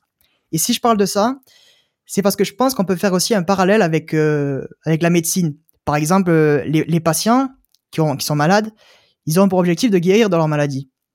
Et les médecins, ils ont pour objectif que leurs patients guérissent de, de, la maladie.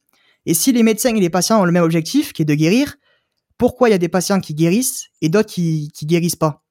C'est une vraie question. Enfin, il y a plusieurs euh, y a plusieurs réponses possibles, mais une des grosses réponses, je pense que c'est aussi le, le processus. D'ailleurs, ça porte un nom, c'est ce qu'on appelle le, le processus de guérison. On entend souvent, on entend souvent ces mots, ce processus de guérison. Et à l'heure actuelle, le processus de guérison, c'est quoi? C'est un traitement qui, qui est plus ou moins efficace, mais bon, on fait avec ce qu'on a, avec les connaissances qu'on a actuellement. Mais après, qu'est-ce qu'il y a derrière ce traitement? Parce que, comme tu l'as très justement dit tout à, tout à l'heure en parlant de, de l'association, ben, il y a les effets secondaires du traitement qui, peuvent être lourds euh, et qu'il faut savoir gérer. Il y a aussi peut-être que le, le, patient peut être arrêté, euh, peut arrêter son travail à cause de la maladie. Comment il gère ça, cette nouvelle vie qui, qui, qui est devant lui, le regard des autres qui peut aussi changer. Il y a le sentiment aussi d'injustice. Par exemple, quand on parle du cancer, on peut se demander euh, pourquoi c'est moi qui ai un cancer et qu'est-ce que j'ai fait pour mériter ça? Euh, et toutes ces choses-là, ben, ça rentre dans le dans le processus de guérison. Et aujourd'hui, je trouve personnellement, après je, je dis ça à mon échelle, peut-être que j'ai j'ai pas euh, toutes les toutes les réponses, mais que c'est pas forcément pris en charge. Alors pourquoi? Parce que peut-être que ben, les médecins ont pas forcément le temps euh, déjà, peut-être que ben, il y a plein de raisons qui fait ça. Est-ce que euh, toi, ça te, ça te parle quand je dis ça? Oui, il y a, alors il y a des données scientifiques qui étayent ce que tu dis. Il a ah. été montré que les patients qui sont inclus dans des essais thérapeutiques en cancéro 1 ont une meilleure survie que les patients non dans les essais thérapeutiques, même s'ils reçoivent pas les drogues des essais thérapeutiques. D'accord. Est-ce qui veut dire que quand tu es dans un essai, qu'est-ce qui se passe? Tu es, euh, euh, par exemple, tout simplement euh, plus regardé. Tu es vu plus souvent. Les gens font plus attention à ton dossier. Et pas parce qu'ils sont négligents par la les autres, parce que l'essai a une structure où on te dit revenez à J5, revoyez l'infirmière à J12, faites une prise de sang, etc., etc. Que si tu viens pas pour ta prise de sang parce que t'es pas bien ce jour-là, on va t'appeler. D'accord? Parce que sinon, l'essai, tu sors de l'essai. Et donc, on va t'appeler. Voilà. Et donc, ça a été montré. Donc, euh, là-dessus, tu as entièrement raison. Donc, je pense que euh, il y a euh, euh, beaucoup d'équipes qui travaillent sur la neuroimmunologie avec comment le système neurologique module l'immunité, notamment le stress et la, baisse de l'immunité, qui est difficile à, quantifier. Le stress, hein, pour le même événement, toi et moi, on pourrait avoir deux stress complètement différents. Oui. Donc c'est difficile à quantifier, mais il y a une réalité derrière l'interaction entre le système neurologique et, et, le système immunitaire. Et donc, évidemment qu'un patient qui perd son, son emploi, euh, va avoir un stress qui est différent de celui qui a un problème financier. Et donc, euh, je pense qu'on essaie de mettre beaucoup de choses en place. Un des problèmes, euh, c'est que on atteint les limites euh, de, on atteint les limites de ce que la recherche académique peut faire. Et là, il y a tout un champ qui est le, la recherche qui est drivée par, drivée par les patients, pour lesquels on n'a pas les outils. C'est-à-dire, il faudrait quasiment une application où des patients renseignent leur vie. Tu vois, j'ai un cancer, ok, quel cancer, tel type, je travaille, non, je travaille pas, euh, je fais du sport deux heures par jour, non, j'en fais pas, etc., etc. Il y a des maladies qui vont, malheureusement, il y a des maladies, cancer du pancréas, tu peux faire ce que tu veux aujourd'hui, le pronostic est sombre, tu peux faire du sport, ne pas avoir mangé des vitamines, on sait pas le guérir, tu vois. Après, sur les autres, oui, je pense qu'il y a une influence énorme du mode de vie. Moi, toutes mes patientes, par exemple, je leur demande de maintenir leur, leur masse musculaire. Et aujourd'hui, l'implication va beaucoup plus loin quand tu réfléchis prends une patiente, moi, toutes mes patientes, je leur dis tout un, 100%, 15 minutes de musculation par jour, quoi qu'il arrive. Ok. Cancer, pas cancer, hein, je parle même pas de ma patient malade. Hein. N'importe qui que je vois en consulte sort avec cette recommandation, cette prescription-là. Et, et prends dans le, prends dans le cas d'un cancer, prends le mélanome, par exemple, métastatique qui quelques années était complètement une maladie dévastatrice, mais maintenant beaucoup de formes de mélanome répondent aux anti euh, aux, inhibiteurs de checkpoint, aux, aux immunothérapies et euh, survivent et deviennent une maladie chronique si tu veux.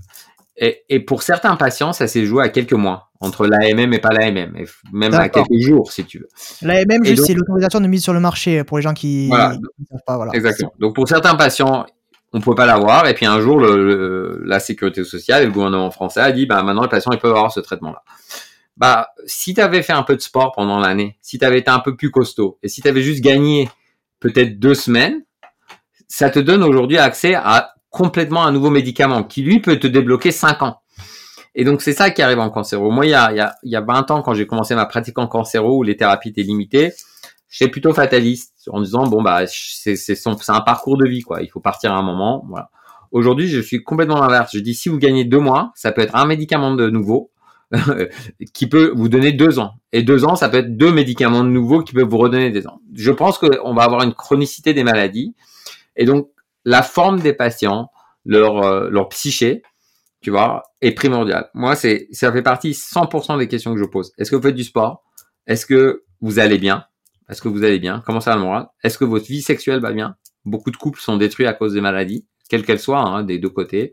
Euh, parce que j'ai pas les clés de tout, mais ok, allez voir un sexologue, parlez-en, vous en souffrez, c'est une souffrance pour vous. Donc, donc la maladie, c'est pas le cancer, la chimio, etc. C'est tout ce qui va avec. C'est comment vos enfants l'ont pris. Est-ce que vos enfants, ça va? Tu vois, ça va beaucoup plus loin que ça de, de soigner les gens. Il y a un superbe topo d'un d'un Américain dont j'ai oublié le nom et que je vais pas retrouver ce soir, mais j'essaierai de te le retrouver, de l'envoyer. Oui. Il dit, euh, il dit, euh, euh, soigner c'est facile, guérir c'est difficile. ah, et, voilà. et, et c'est très très bien dit. Il fait la différence entre taking care et healing. Et, et je pense que c'est vraiment ça. On, soigne beaucoup dans les hôpitaux, on guérit pas grand chose. Euh, parce que tu as des patients qui se retrouvent à, moi je retrouve des patientes à 5 ans d'un cancer, 10 ans d'un cancer, encore angoissées de leur cancer. Elle n'est pas guérie cette patiente. Ça fait 10 ans qu'elle dort pas la semaine d'avant son scanner de contrôle, etc. Donc c'est une patiente qu'on a soignée mais qu'on n'a pas guérie en fait, parce que personne a pris ce temps-là. Alors l'autre chose que tu as dit, tu as raison. Peut-être que c'est pas un temps de médecin. Peut-être que c'est pas un temps de médecin. Et, Bien sûr. et, et qu'il serait temps de créer de nouveaux métiers ou du soin, euh, des accompagnants de parcours de santé. Euh, euh, dans, dans, tu sais, on va rentrer dans une ère, euh, et j'espère que vous, les jeunes, vous en êtes plus conscients, où, où beaucoup de boulots vont être remplacés, automatisation et tout ça. Bah, les boulots humains, ils seront jamais remplacés la, main sur l'épaule, aucune AI ou aucun robot va pouvoir mettre une main sur l'épaule de quelqu'un, appeler quelqu'un pour voir si cette personne va bien, etc. Et donc c'est ces métiers-là qui vont être revalorisés demain. C'est ces métiers un peu nouveaux d'accompagnement, d'entourage, de d'enlever la technicité et redonner de, du sens humain aux choses. C'est vrai, un retour aux sources finalement. Euh. Et ça me fait euh, une, tu me tends une belle perche là pour euh, pour la suite, puisque on peut peut-être parler maintenant de de SciNFT, euh, le, le, site internet que tu as créé en fait, euh, pour, euh, j'avais déjà révolutionné un peu la, la publication scientifique. Est-ce que tu peux nous, nous décrire ce qu'est SciNFT Ouais, je vais commencer par décrire pourquoi j'ai fait ça. D'accord. Ouais, ouais. pourquoi est toujours plus important que le, ce qu'est le produit. Quoi. Donc, en, mon dernier papier au Qatar était un Lancet Oncologie, donc c'est un impact factor entre 40 et 50. C'est un papier dont dont tout le monde serait très fier. Et j'ai eu euh, aucune émotion, aucune à l'acceptation, parce qu'on avait les données un an et demi avant, qu'on a travaillé un an et demi sur les données avec plein de drafts. Là ça va, là ça va pas. On a refait les figures quatre cinq fois. Ah n'en parla à personne, etc. Et donc, et ensuite il y a un processus éditorial qui a été rapide parce que euh, parce que le papier était bon et la recherche était bonne et que les éditeurs ont soutenu ce papier parce qu'il c'était un bon papier mais qui a duré quand même entre 3 et 6 mois, si. C'est-à-dire que je me suis rendu compte que on a un savoir et on l'a, et, donc ce papier est peut-être en open source, je sais plus, mais en tout cas, si tu n'es pas abonné au Lancet Oncol, tu peux pas le lire. Donc le médecin de base, celui qui n'est pas dans une université, le, fan de science qui a pas l'abonnement, peut pas le lire, il doit payer. Et donc j'ai pris profondément conscience que c'était pas le deal que j'avais signé quand j'avais 18 ans que je suis rentré en médecine. Moi je veux soigner des gens, je veux trouver comment on les soigne mieux et je veux communiquer. C'est tout ce que je veux faire. Je veux pas le jeu de la publication aujourd'hui, de l'impact factor, de d'envoyer à des journaux un PDF à attendre qu'un éditeur te donne l'avis de deux reviewers que tu connais pas, alors que toi tu connais qui sont les meilleurs dans ton domaine. Tu pourrais très bien leur demander leur avis, leur critique même en amont avant de. Mmh. Tout ça est un jeu artificiel. Tout ça a été créé par un industriel qui s'appelle Maxwell, qui s'est énormément reposé sur euh, l'ego et la vanité des médecins. Et donc, il a créé un système euh, euh, qui s'expand pour aucune raison, de plus en plus de journaux, de sous-spécialités, en nommant des éditeurs, etc. Euh, il y a eu la peer review qui a été un progrès puisqu'on demande l'avis, mais une peer review, c'est l'avis de deux à cinq personnes sur un papier. C'est pas l'avis de la communauté scientifique. Combien et, il y a une vraie crise dans la science, c'est-à-dire que les papiers de biologie sont très peu reproductibles, très peu. Euh, très peu d'entre eux sont reproductibles et les papiers de de médecine, euh, pas beaucoup plus. Enfin, sauf les grands trucs. Mais il y a, vraiment, je crois, moins de 30 ou 30% des papiers qui sont reproductibles en biologie, un peu moins, un peu plus en médecine. Et donc, ce qui veut dire que c'est pas parce que tu publies en Nature que les gens vont pouvoir faire ça. Il y a, y a eu un scandale récemment en France d'un chercheur qui a retiré 120 papiers de Nature ou un truc comme ça, enfin un nombre faramineux et qui a en fait retiré un pan entier de la biologie végétale tout, tout, ce qui avait fait était faux en fait. Donc euh, tout était faux, c'est dingue si tu veux. Et, et, et, beaucoup de gens en parlaient avant, mais si tu veux, quand le mec publie dans Nature et que toi tu dis au congrès j'y crois pas, j'y crois pas, personne te croit, d'accord? Et puis si vous êtes 100 à dire moi j'y crois pas, bon vous parlez, mais personne n'a accès ça. Et donc à cette époque-là, il y a deux ans, la blockchain et les cryptos m'intéressaient par la technologie. Il y a une vraie philosophie derrière, malgré les, aspects spéculatifs. Et, une des raisons pour laquelle ça s'appelle ça NFT, même si on m'a dit ah mais NFT c'est péjoratif, je veux absolument éduquer les gens. La, blockchain c'est d'abord une philosophie, c'est-à-dire que on prend quelque chose d'utile. Le, Bitcoin c'est une monnaie, on la décentralise, on donne accès à tout le monde. Euh, au début du Bitcoin, tout le monde pouvait en avoir. Au début du, au début du, euh, de l'Ether, de ces cryptos, tout le monde peut en avoir. Plus on avance dans l'évolution de quelque chose, moins c'est facile d'en avoir. C'est un peu euh, vraiment comme la mine qui est ouverte et tout le monde peut aller en prendre. Et puis plus on avance, moins les gens peuvent en avoir. Je rappelle que euh, un des premiers achats des bitcoins, c'était 10 000 bitcoins pour une pizza. Hein. Donc c'était un, avoir 10 000 bitcoins, c'était facile. Hein. Ce qui vaudrait aujourd'hui des milliards. Et donc, euh, il y a une utopie décentralisée qui est partie de, de, de, de, on va dire, de nerd ou de, de geek, qui était de dire, ben, on peut créer des systèmes décentralisés où le pouvoir revient aux gens. Et une des raisons pour laquelle les gouvernements luttent beaucoup contre les cryptos, etc., c'est parce que ça, ça, ça, enlève le pouvoir au, au, je ne vais pas rentrer dans la politique, mais c'est une des raisons en tout cas avancées. Euh, et donc à cette époque-là, les cryptos étaient euh, à la mode entre guillemets et ça va revenir, j'en suis persuadé.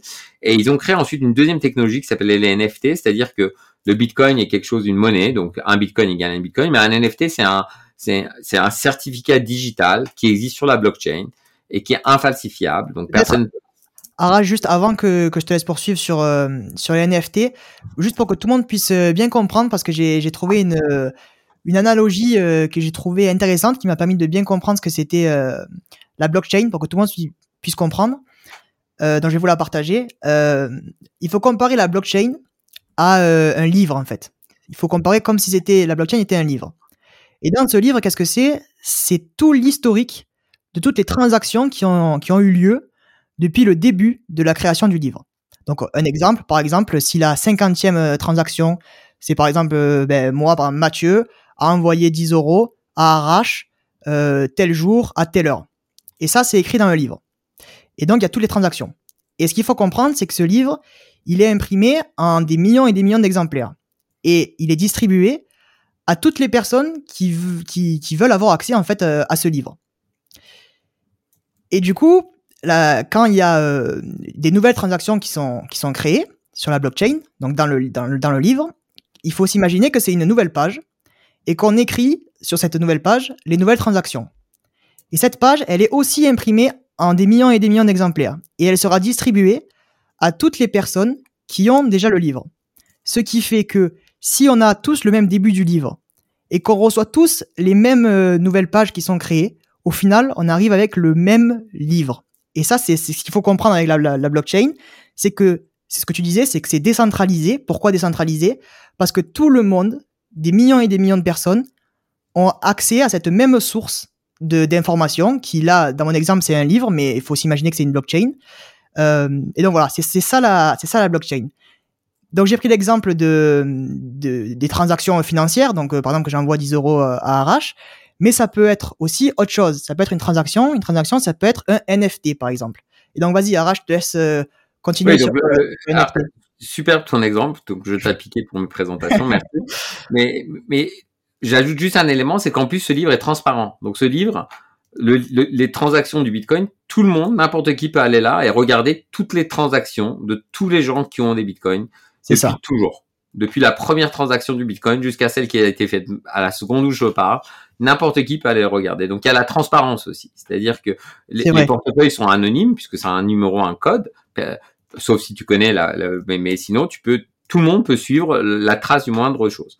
Et donc les NFT, c'est une technologie qui a été créée sur la même base, c'est-à-dire que on s'est dit, mais si on peut inscrire que Mathieu a donné un dollar à Arrache ou un euro à Arrache, on peut aussi inscrire quand Mathieu a créé quelque chose. Donc ce podcast que Mathieu est en train de faire, qu'on mettra en, NFT sur la blockchain, euh, on va pouvoir dire, euh, il a été créé par Mathieu L'invité, c'était Arrache. Ça s'est passé de 20h à telle heure. Enfin, on décide de qu'est-ce qu'on veut mettre. Ça a duré tant. Et, euh, et le propriétaire en est Mathieu. Et euh, le bénéficiaire en est Mathieu ou une fondation ou ce que tu veux. Et, et, le NFT, donc, et ça, c'est inscrit dans la blockchain, donc tout le monde peut voir cette information. Ce que permet le NFT, c'est de créer aussi un, un donc c'est un certificat de propriété de quelque chose. Et ce qu'on peut faire ensuite sur un NFT, c'est qu'on peut créer des droits qui se cliquent automatiquement. Et Mathieu peut très bien dire, chaque personne qui, quelqu'un qui m'achète le podcast, parce que peut-être des gens ont envie d'acheter le podcast de Mathieu, peu importe la raison, parce que des gens ont acheté des petites cartes avec des photos de singes, euh, comme on dit souvent pour se moquer des NFT, euh, eh ben moi je touche 10% de royalties. Donc si moi j'achète à Mathieu, il touche 10% de royalties. Si je le revends, euh, il retouche 10% de royalties, et ainsi de suite. Et les artistes sont, sont emparés de cette technologie parce que globalement, ça a fait exactement ce qu'a fait Spotify avec Apple. On enlève l'intermédiaire qui est le galériste et on touche directement euh, du revenu récurrent sur quelque chose.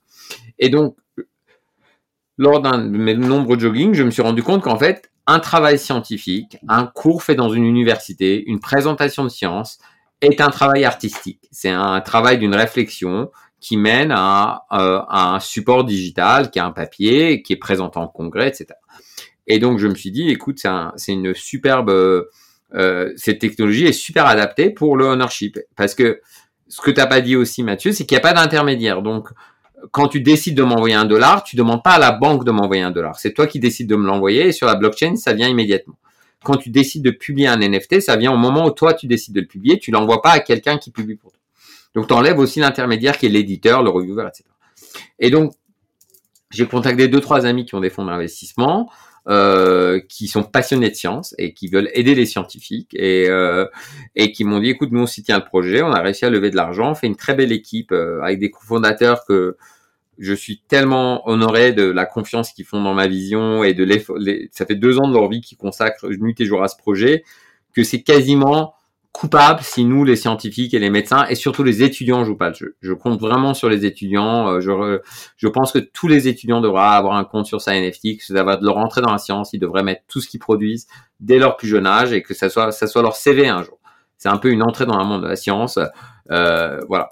Et donc, l'idée de sa NFT, c'est je suis scientifique, chercheur, médecin, étudiant, penseur. Je suis euh, un penseur du dimanche chez moi. J'ai une idée, je l'écris et j'en fais un NFT. Et le NFT n'est pas fait pour être spéculé. Le NFT est pour dire qui, quand, dans quelles conditions et qui sont les propriétaires de ce NFT et qui en est le bénéficiaire.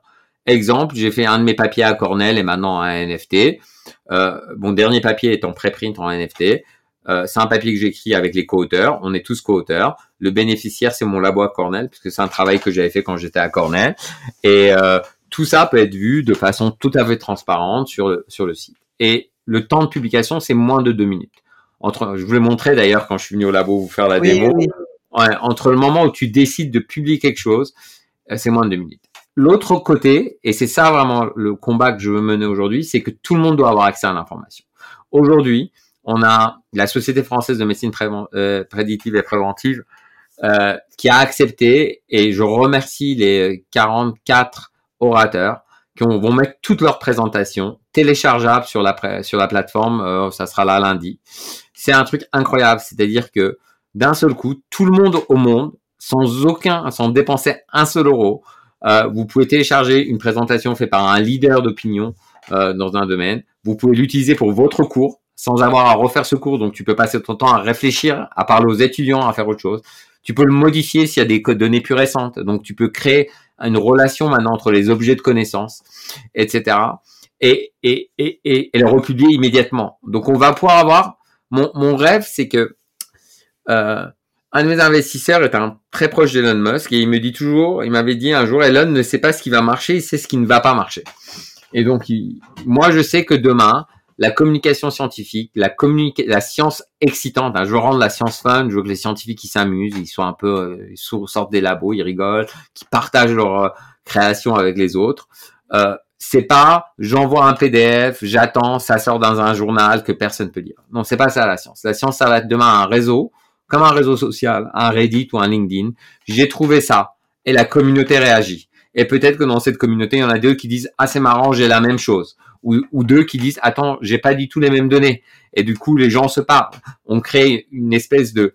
Mon rêve, c'est que mon succès pour l'entreprise, c'est que des gens le matin aillent sur sa NFT pour lire de la science, pour se dire ah c'est marrant, ça ça me concerne, ah euh, j'ai une question à poser, je suis en train de faire la même manip au labo, ah est-ce qu'il y a une manip que je peux reprendre d'un tel? C'est un truc beaucoup beaucoup plus dynamique. Euh, combien de fois, moi, pendant ma thèse, je me suis rendu compte que d'autres gens avaient fait les mêmes manips que moi et que tu les vois à un congrès six mois après que tu galères, que tu tout changé, les mecs te disent ah mais ça ça marche pas. J'ai essayé. Euh, pourquoi cette donnée est pas partagée, tu vois? Et donc l'idée de ça NFT, c'est vraiment casser les barrières de la connaissance, permettre à tout le monde, et je pense beaucoup aux pays défavorisés, j'ai fait pas mal de missions humanitaires dans ma vie. Euh, un médecin en Afrique ou à Haïti, il lit rien. Il lit rien, il fait de la science avec des abstracts. Alors, les journaux ont créé les open access, mais qui paye pour les open access? Celui qui crée la science, c'est honteux. C'est honteux. Mm. D'habitude, je râle jamais sur les journaux, mais là, j'ai envie. Donc euh, voilà. Donc je, je, pense que le système de publication actuel est un système d'exploitation des scientifiques. Euh, je pense qu'on devrait tous arrêter en même temps et que les scientifiques sont assez intelligents pour se juger les uns les autres pour les demandes de bourse, etc. On n'a pas besoin d'un impact factor qui est un truc artificiel. Je comprends même pas que des gens aussi brillants que des scientifiques qui produisent autant de science soient la victime d'un d'un truc aussi euh, puéril, d'un impact facteur qui est que le nombre de citations d'un journal sur le nombre de papiers qu'il publie par an. Donc à partir du moment où le dénominateur est bas, l'impact facteur sera haut. C'est ça s'appelle vraiment de la fake scarcity. C'est vraiment euh, c'est des entreprises qui décident que il y a certains papiers qui valent mieux que d'autres, etc. Sans aucun sens. Le papier sur la troponine, je sais pas si tu vois ce que c'est que la troponine, qui est un marqueur de crise cardiaque qui est fait dans toutes les urgences du monde, euh, était sorti dans un sombre journal d'histologie que personne connaît. Un des papiers qui a probablement le plus impacté euh, la cardiologie. D'accord. Oui, parce que ce que le, le, le but de, de SciNFT, c'est de finalement rendre la science accessible à tous et de manière euh, plus simple. Euh, tout, ouais, à tous, tout le temps, parce que c'est pas le, euh, tout ce que tu mets sur sa NFT est pas enregistré chez nous, mais sur la blockchain. Donc, voilà. on peut jamais l'enlever. Personne pourra jamais l'enlever. Et, euh, et ouais, c'est tout est téléchargeable, tout est gratuit. Et voilà, j'invite les gens. Tu mettras peut-être mon contact en caption ou je sais pas. À, ceux qui veulent en savoir plus peuvent me contacter. Et puis, on a créé aussi une crypto qui est le Side Token et dont le but est que cette crypto représente la valeur de la science et représente la valeur des acteurs. Elle est en, en, en euh, elle est en accès libre, hein, la crypto. Tout le monde peut aller la miner. C'est pas nous euh, qui la détenons. Donc c'est vraiment un système. Euh, ceux qui veulent être acteurs dans la science peuvent aller la prendre, peuvent m'écrire s'ils veulent des, des, des, des, tokens. On les donne aux early adopters entre guillemets dans un programme spécifique. Et l'idée c'est vraiment de, de, changer la façon dont on, on, communique la science, mais dès le plus jeune âge, dès étudiants. Je pense que tous les mémoires d'étudiants, combien de mémoires d'étudiants ont fait qui sont les mêmes, les devoirs, enfin, pas tellement en médecine et en pharmacie peut-être, mais dans plein de spécialités, c'est des mémoires qui sont redondants. Combien de fois on écrit la même chose? Avançons, partageons, euh, et puis comme ça, de nouvelles questions vont émerger, la science va avancer plus vite. Mm. Et puis comme tu l'as dit, euh, en plus ça a une dimension un peu euh, mondiale, parce que si on se rend compte qu'à l'échelle de la France déjà, on a du mal à avoir accès au contenu scientifique. Alors comme tu l'as dit tout à l'heure, juste avant, dans des pays qui sont un peu moins développés, enfin dans des, dans des continents comme l'Afrique par exemple, qui n'ont pas accès au savoir, ça paraît quand même fou aujourd'hui. Donc ça pourrait être un moyen aussi de leur partager le savoir qu'on a actuellement. Ouais, on a beaucoup de contacts avec l'Afrique aujourd'hui. Il y a un gros mouvement de. C'est un mouvement qui s'appelle Decentralized Science. Ça va probablement révolutionner le financement de la science et la publication. Et euh, et euh, on a beaucoup de retours d'Afrique. Plein de, de plein d'étudiants africains nous écrivent en nous envoyant leurs trucs en disant mettez-les pour nous. Il y a aucun souci, on veut partager. On ne sait pas comment publier. Donc voilà, je je et je pense que c'est important. Alors, beaucoup de gens me disent, ah, mais le mot NFT fait peur. Mais non, le mot NFT, c'est qu'une technologie. On est, on est tous assez intelligents pour comprendre que c'est une technologie. Technologie peut être mal utilisée ou bien utilisée, peu importe. Et, et donc, je pense que la science est une très, très bonne euh, est un, enfin que les NFT sont très adaptés aux assets scientifiques. On travaille beaucoup sur les propriétés intellectuelles, sur ces concepts-là, euh, sur montrer que c'est toi qui as trouvé. Aujourd'hui, si tu fais un NFT, c'est un, une preuve infaillible avec une date que c'est toi qui as une idée. Personne pourra la discuter celle-là, et c'est pas dépendant de l'INPI, etc., etc. Mais j'ai une petite théorie sur ça justement parce que par exemple, euh, là, quand il y a eu la création d'Internet, bon, moi, je n'étais pas né, je suis né avec Internet, mais quand, quand, Internet a été créé, si on avait fait un sondage euh, sur la population, peut-être qu'il y aurait eu 10% euh, de, la population qui, croyait à Internet et tout le reste disait, mais à quoi ça peut bien servir Internet? Et, et, maintenant, si on fait le même sondage, ben, ça serait quand même à l'inverse et même les gens diraient, mais comment on a fait avant pour vivre sans Internet? Et cette technologie de blockchain et de NFT, ben, c'est un peu pareil qu'Internet, c'est-à-dire qu'on est euh, au début de, du, du, du, du, de, comment on peut dire, du progrès, enfin de, de, de l'innovation, et, et on ne sait pas encore vers quoi ça va nous mener. Et peut-être que si au début, les gens avaient pu investir sur Internet, ça aurait été pareil, il y aurait eu un aspect spéculatif. Il y a des gens qui auraient, Internet aurait monté, et puis après, on se serait rendu compte que c'était pas la meilleure solution, et puis après, il y aurait eu des créations comme les réseaux sociaux, les sites Internet, comme on connaît maintenant Internet aujourd'hui. Et là, c'est la même chose. Mais, mais attends, euh, t'es trop jeune, mais toi, t'as pas connu la bulle.com. Donc, non, il y a eu... connais, connais pas. Donc, au début, alors, il y a eu deux trucs assez drôles dans ce que tu dis. Donc, euh, au début d'Internet, il y a eu, euh, j'ai vu, revu tout à l'heure, j'aurais dû prendre un screenshot, j'ai oublié, mais un des grands, grands industriels américains dans la tech qui a dit, je lui donne quelques mois et ce truc-là va collapser. Donc, il le collapse. Et ensuite, il y a eu la bulle des dot-com. Donc, avant que Facebook sorte et tout ça, tout le monde achetait des noms de domaine. Tout le monde faisait des boîtes. Il levait beaucoup d'argent très vite. Et en fait, il y a eu une première bulle des dot-com qui s'est effondrée. Ce que je peux, moi, moi, je pense que la première phase des cryptos, euh, le, Bitcoin a une vraie valeur puisque même malgré une crise économique mondiale, hein, tout, va mal dans le monde aujourd'hui. Enfin, tout le monde est au courant de ce qui se passe dans le monde. On n'est pas dans l'optimisme et, une phase du monde qui est un peu sombre malheureusement. Mais le, les cryptos sont pas crachés comme on aurait pu l'attendre. Aujourd'hui, beaucoup de monnaies centrales sont bien euh, euh, la, la, euh, le livre égyptien, la monnaie turque. Il y a beaucoup de monnaies qui valent bien moins que ce qu'elles valaient aujourd'hui, mais on veut pas, personne n'ose dire que la Turquie est finie, si tu veux, ou, ou l'Égypte. Donc c'est pas, on est dans une, on est dans un système de confiance. Donc les choses sont solidifiées. Moi, ce que je retiens de la première phase des NFT, c'est la chose suivante. C'est oui, c'est une expérimentation. Et donc quand c'est une expérimentation, il faut regarder les résultats. Oui, les NFT servent à, sont une technologie robuste pour dire qui appartient à quoi, ce qui appartient à qui. Ensuite, oui, les NFT servent à se passer d'intermédiaires pour faire des transactions de façon transparente et sûre. Et non, la valeur du NFT, c'est pas le NFT, c'est le contenu du NFT. Voilà, c'est la technologie. voilà. Donc, si le contenu est pourri, bah la valeur sera rien. Si le contenu est intéressant, la valeur sera bonne. Et donc il y a eu des expérimentations passionnantes. Le, le Board Ape Club, c'est des photos de singes moches, mais c'était pas ça leur idée. Leur idée c'était un club exclusif de 10 000 personnes où chacun a une carte de membre qui est représentée par un NFT et qui pourra participer à un espace digital et peut-être à des événements en vie réelle. C'est pas idiot d'essayer. C'est pas idiot. Ça vaut le coup de tenter et il y aura sûrement demain, ça, il y aura une, un nouveau avec le métaverse. Et puis, il faut pas il faut pas être aussi naïf aujourd'hui. C'est-à-dire que pendant que toi et moi on parle, il y a des gens qui sont en train de créer des trucs dans le métaverse, des gens qui parlent dans le métaverse, des gens qui font du shopping dans le métaverse avec des NFT, etc. C'est ce que nous on voit à travers les médias, c'est l'histoire que les médias veulent nous raconter. Mais la réalité du monde, c'est que je pense que euh, c'est euh, BlackRock qui est un des plus grands fonds d'investissement au monde pense que tout sera tokenisé en 2030. Il pense que tous les assets du monde seront quasiment tokenisés. Aujourd'hui, tu imagines que je pourrais tokeniser ma maison, mettre un NFT sur ma maison, euh, la mettre en vente, recevoir des cryptos, le NFT passe demain, il y a un nouveau propriétaire, fin de l'histoire. Pas de notaire, rien. C'est une évolution évidente, la tokenisation des assets. Donc la tokenisation, donc la création de NFT de science, ça, c'est pas le NFT qui est important, c'est le fait qu'on permet aux scientifiques de publier quand ils veulent, ce qu'ils veulent, avec une preuve absolue de, de ce qu'ils ont publié au moment où ils l'ont publié. Voilà.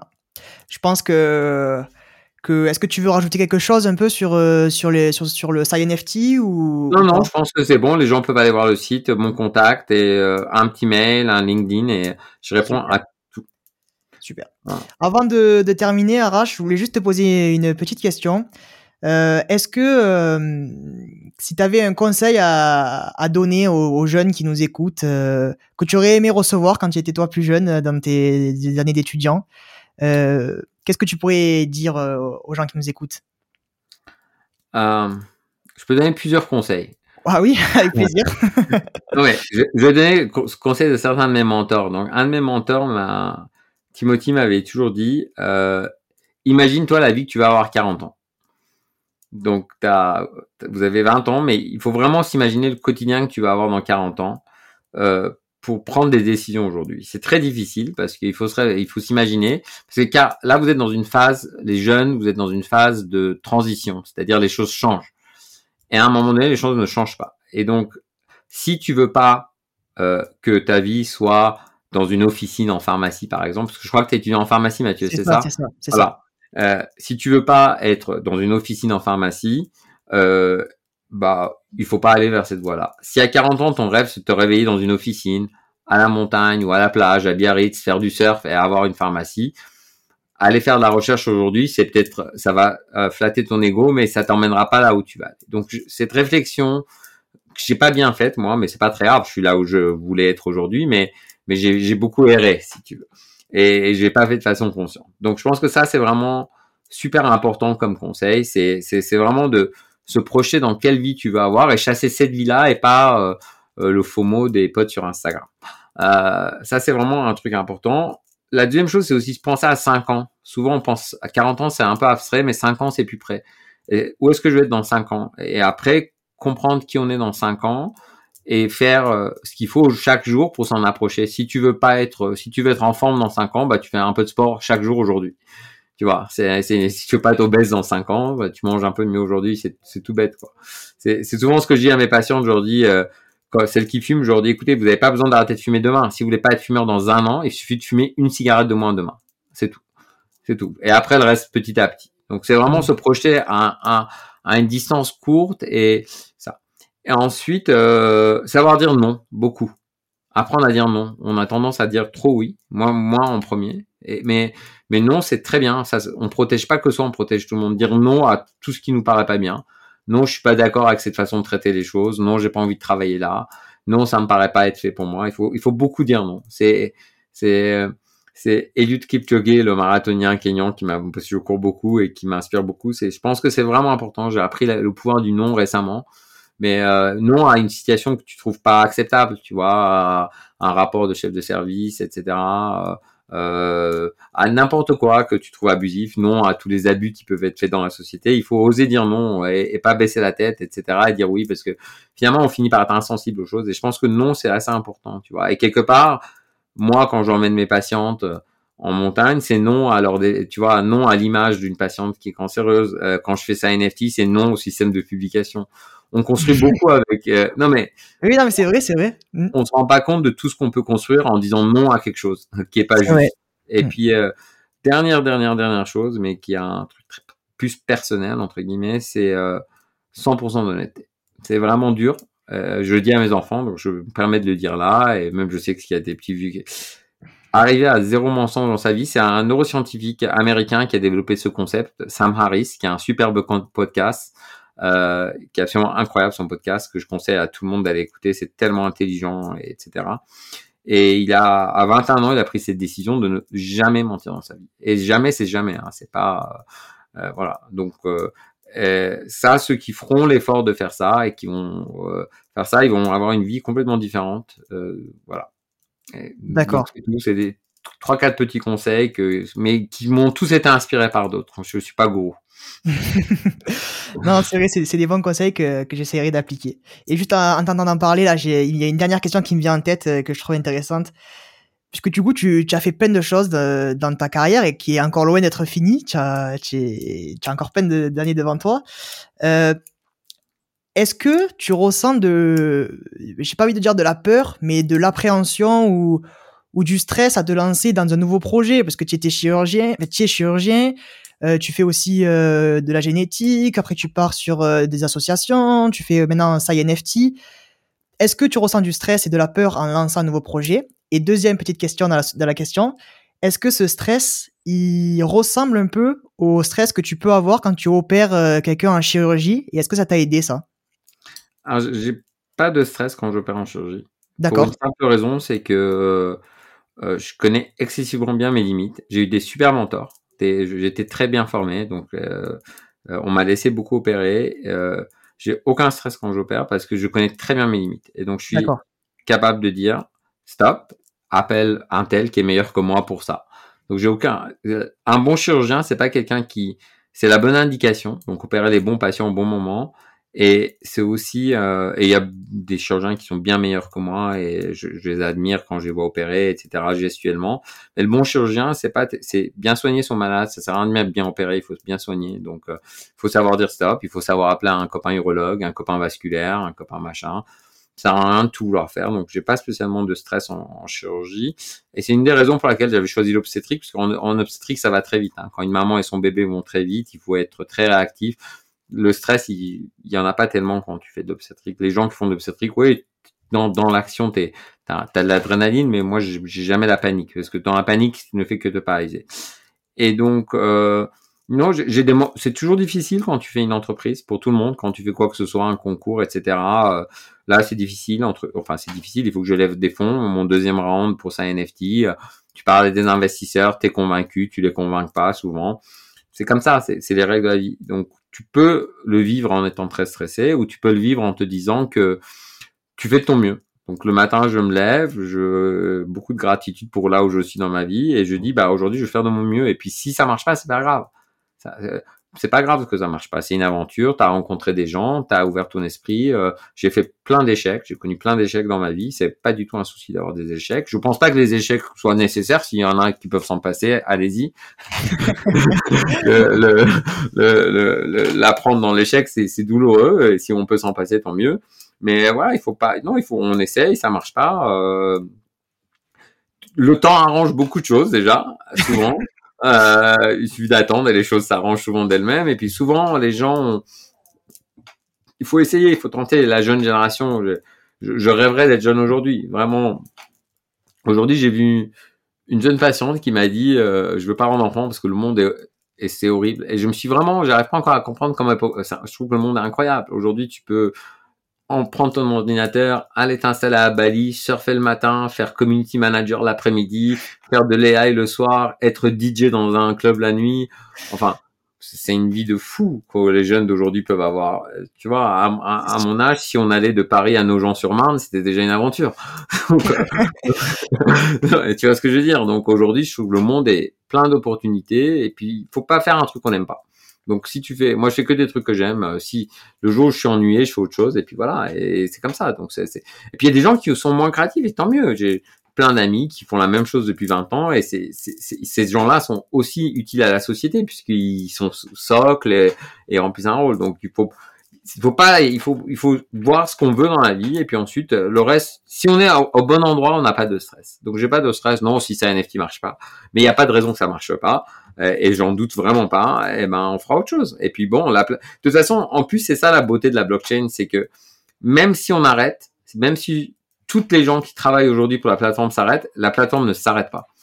C'est un Oui. truc absolument incroyable. La plateforme, restera. ouais, c'est c'est c'est pas c'est pas Facebook en fait. Donc je pourrais toute mon équipe peut s'arrêter. Ce que vous voyez aujourd'hui, elle va continuer à être toujours là en permanence pour quelques centaines d'euros par euh, euh, par mois. Quoi. Et Mm. c'est ça qui est absolument incroyable dans cette technologie. Parce que si on reprend l'an- l'analogie du livre, tout le monde aura encore le livre, euh, même si ça. Si, si- Tout le monde aura encore le livre, exactement. Voilà. Et tout le monde peut écrire sur le livre quand ils veulent. Et quand vous Voilà. écrivez sur le livre, tout le monde le lit.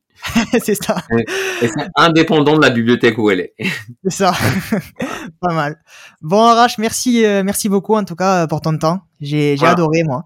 C'était Ouais, vraiment moi très aussi. Et je voulais te féliciter aussi euh, d'avoir entrepris ça, de- d'interroger des gens qui sont euh, un peu euh, off the grid en général. hein. On n'est pas des célébrités et tout ça. euh, et, euh, et, et je pense que c'est un super truc que tu fais. Et voilà, je, je, vraiment bravo, bravo, c'est super. Je suis vraiment très, très belle rencontre. Voilà. Et puis on aura Merci plein beaucoup. d'autres. On refera un, Oui.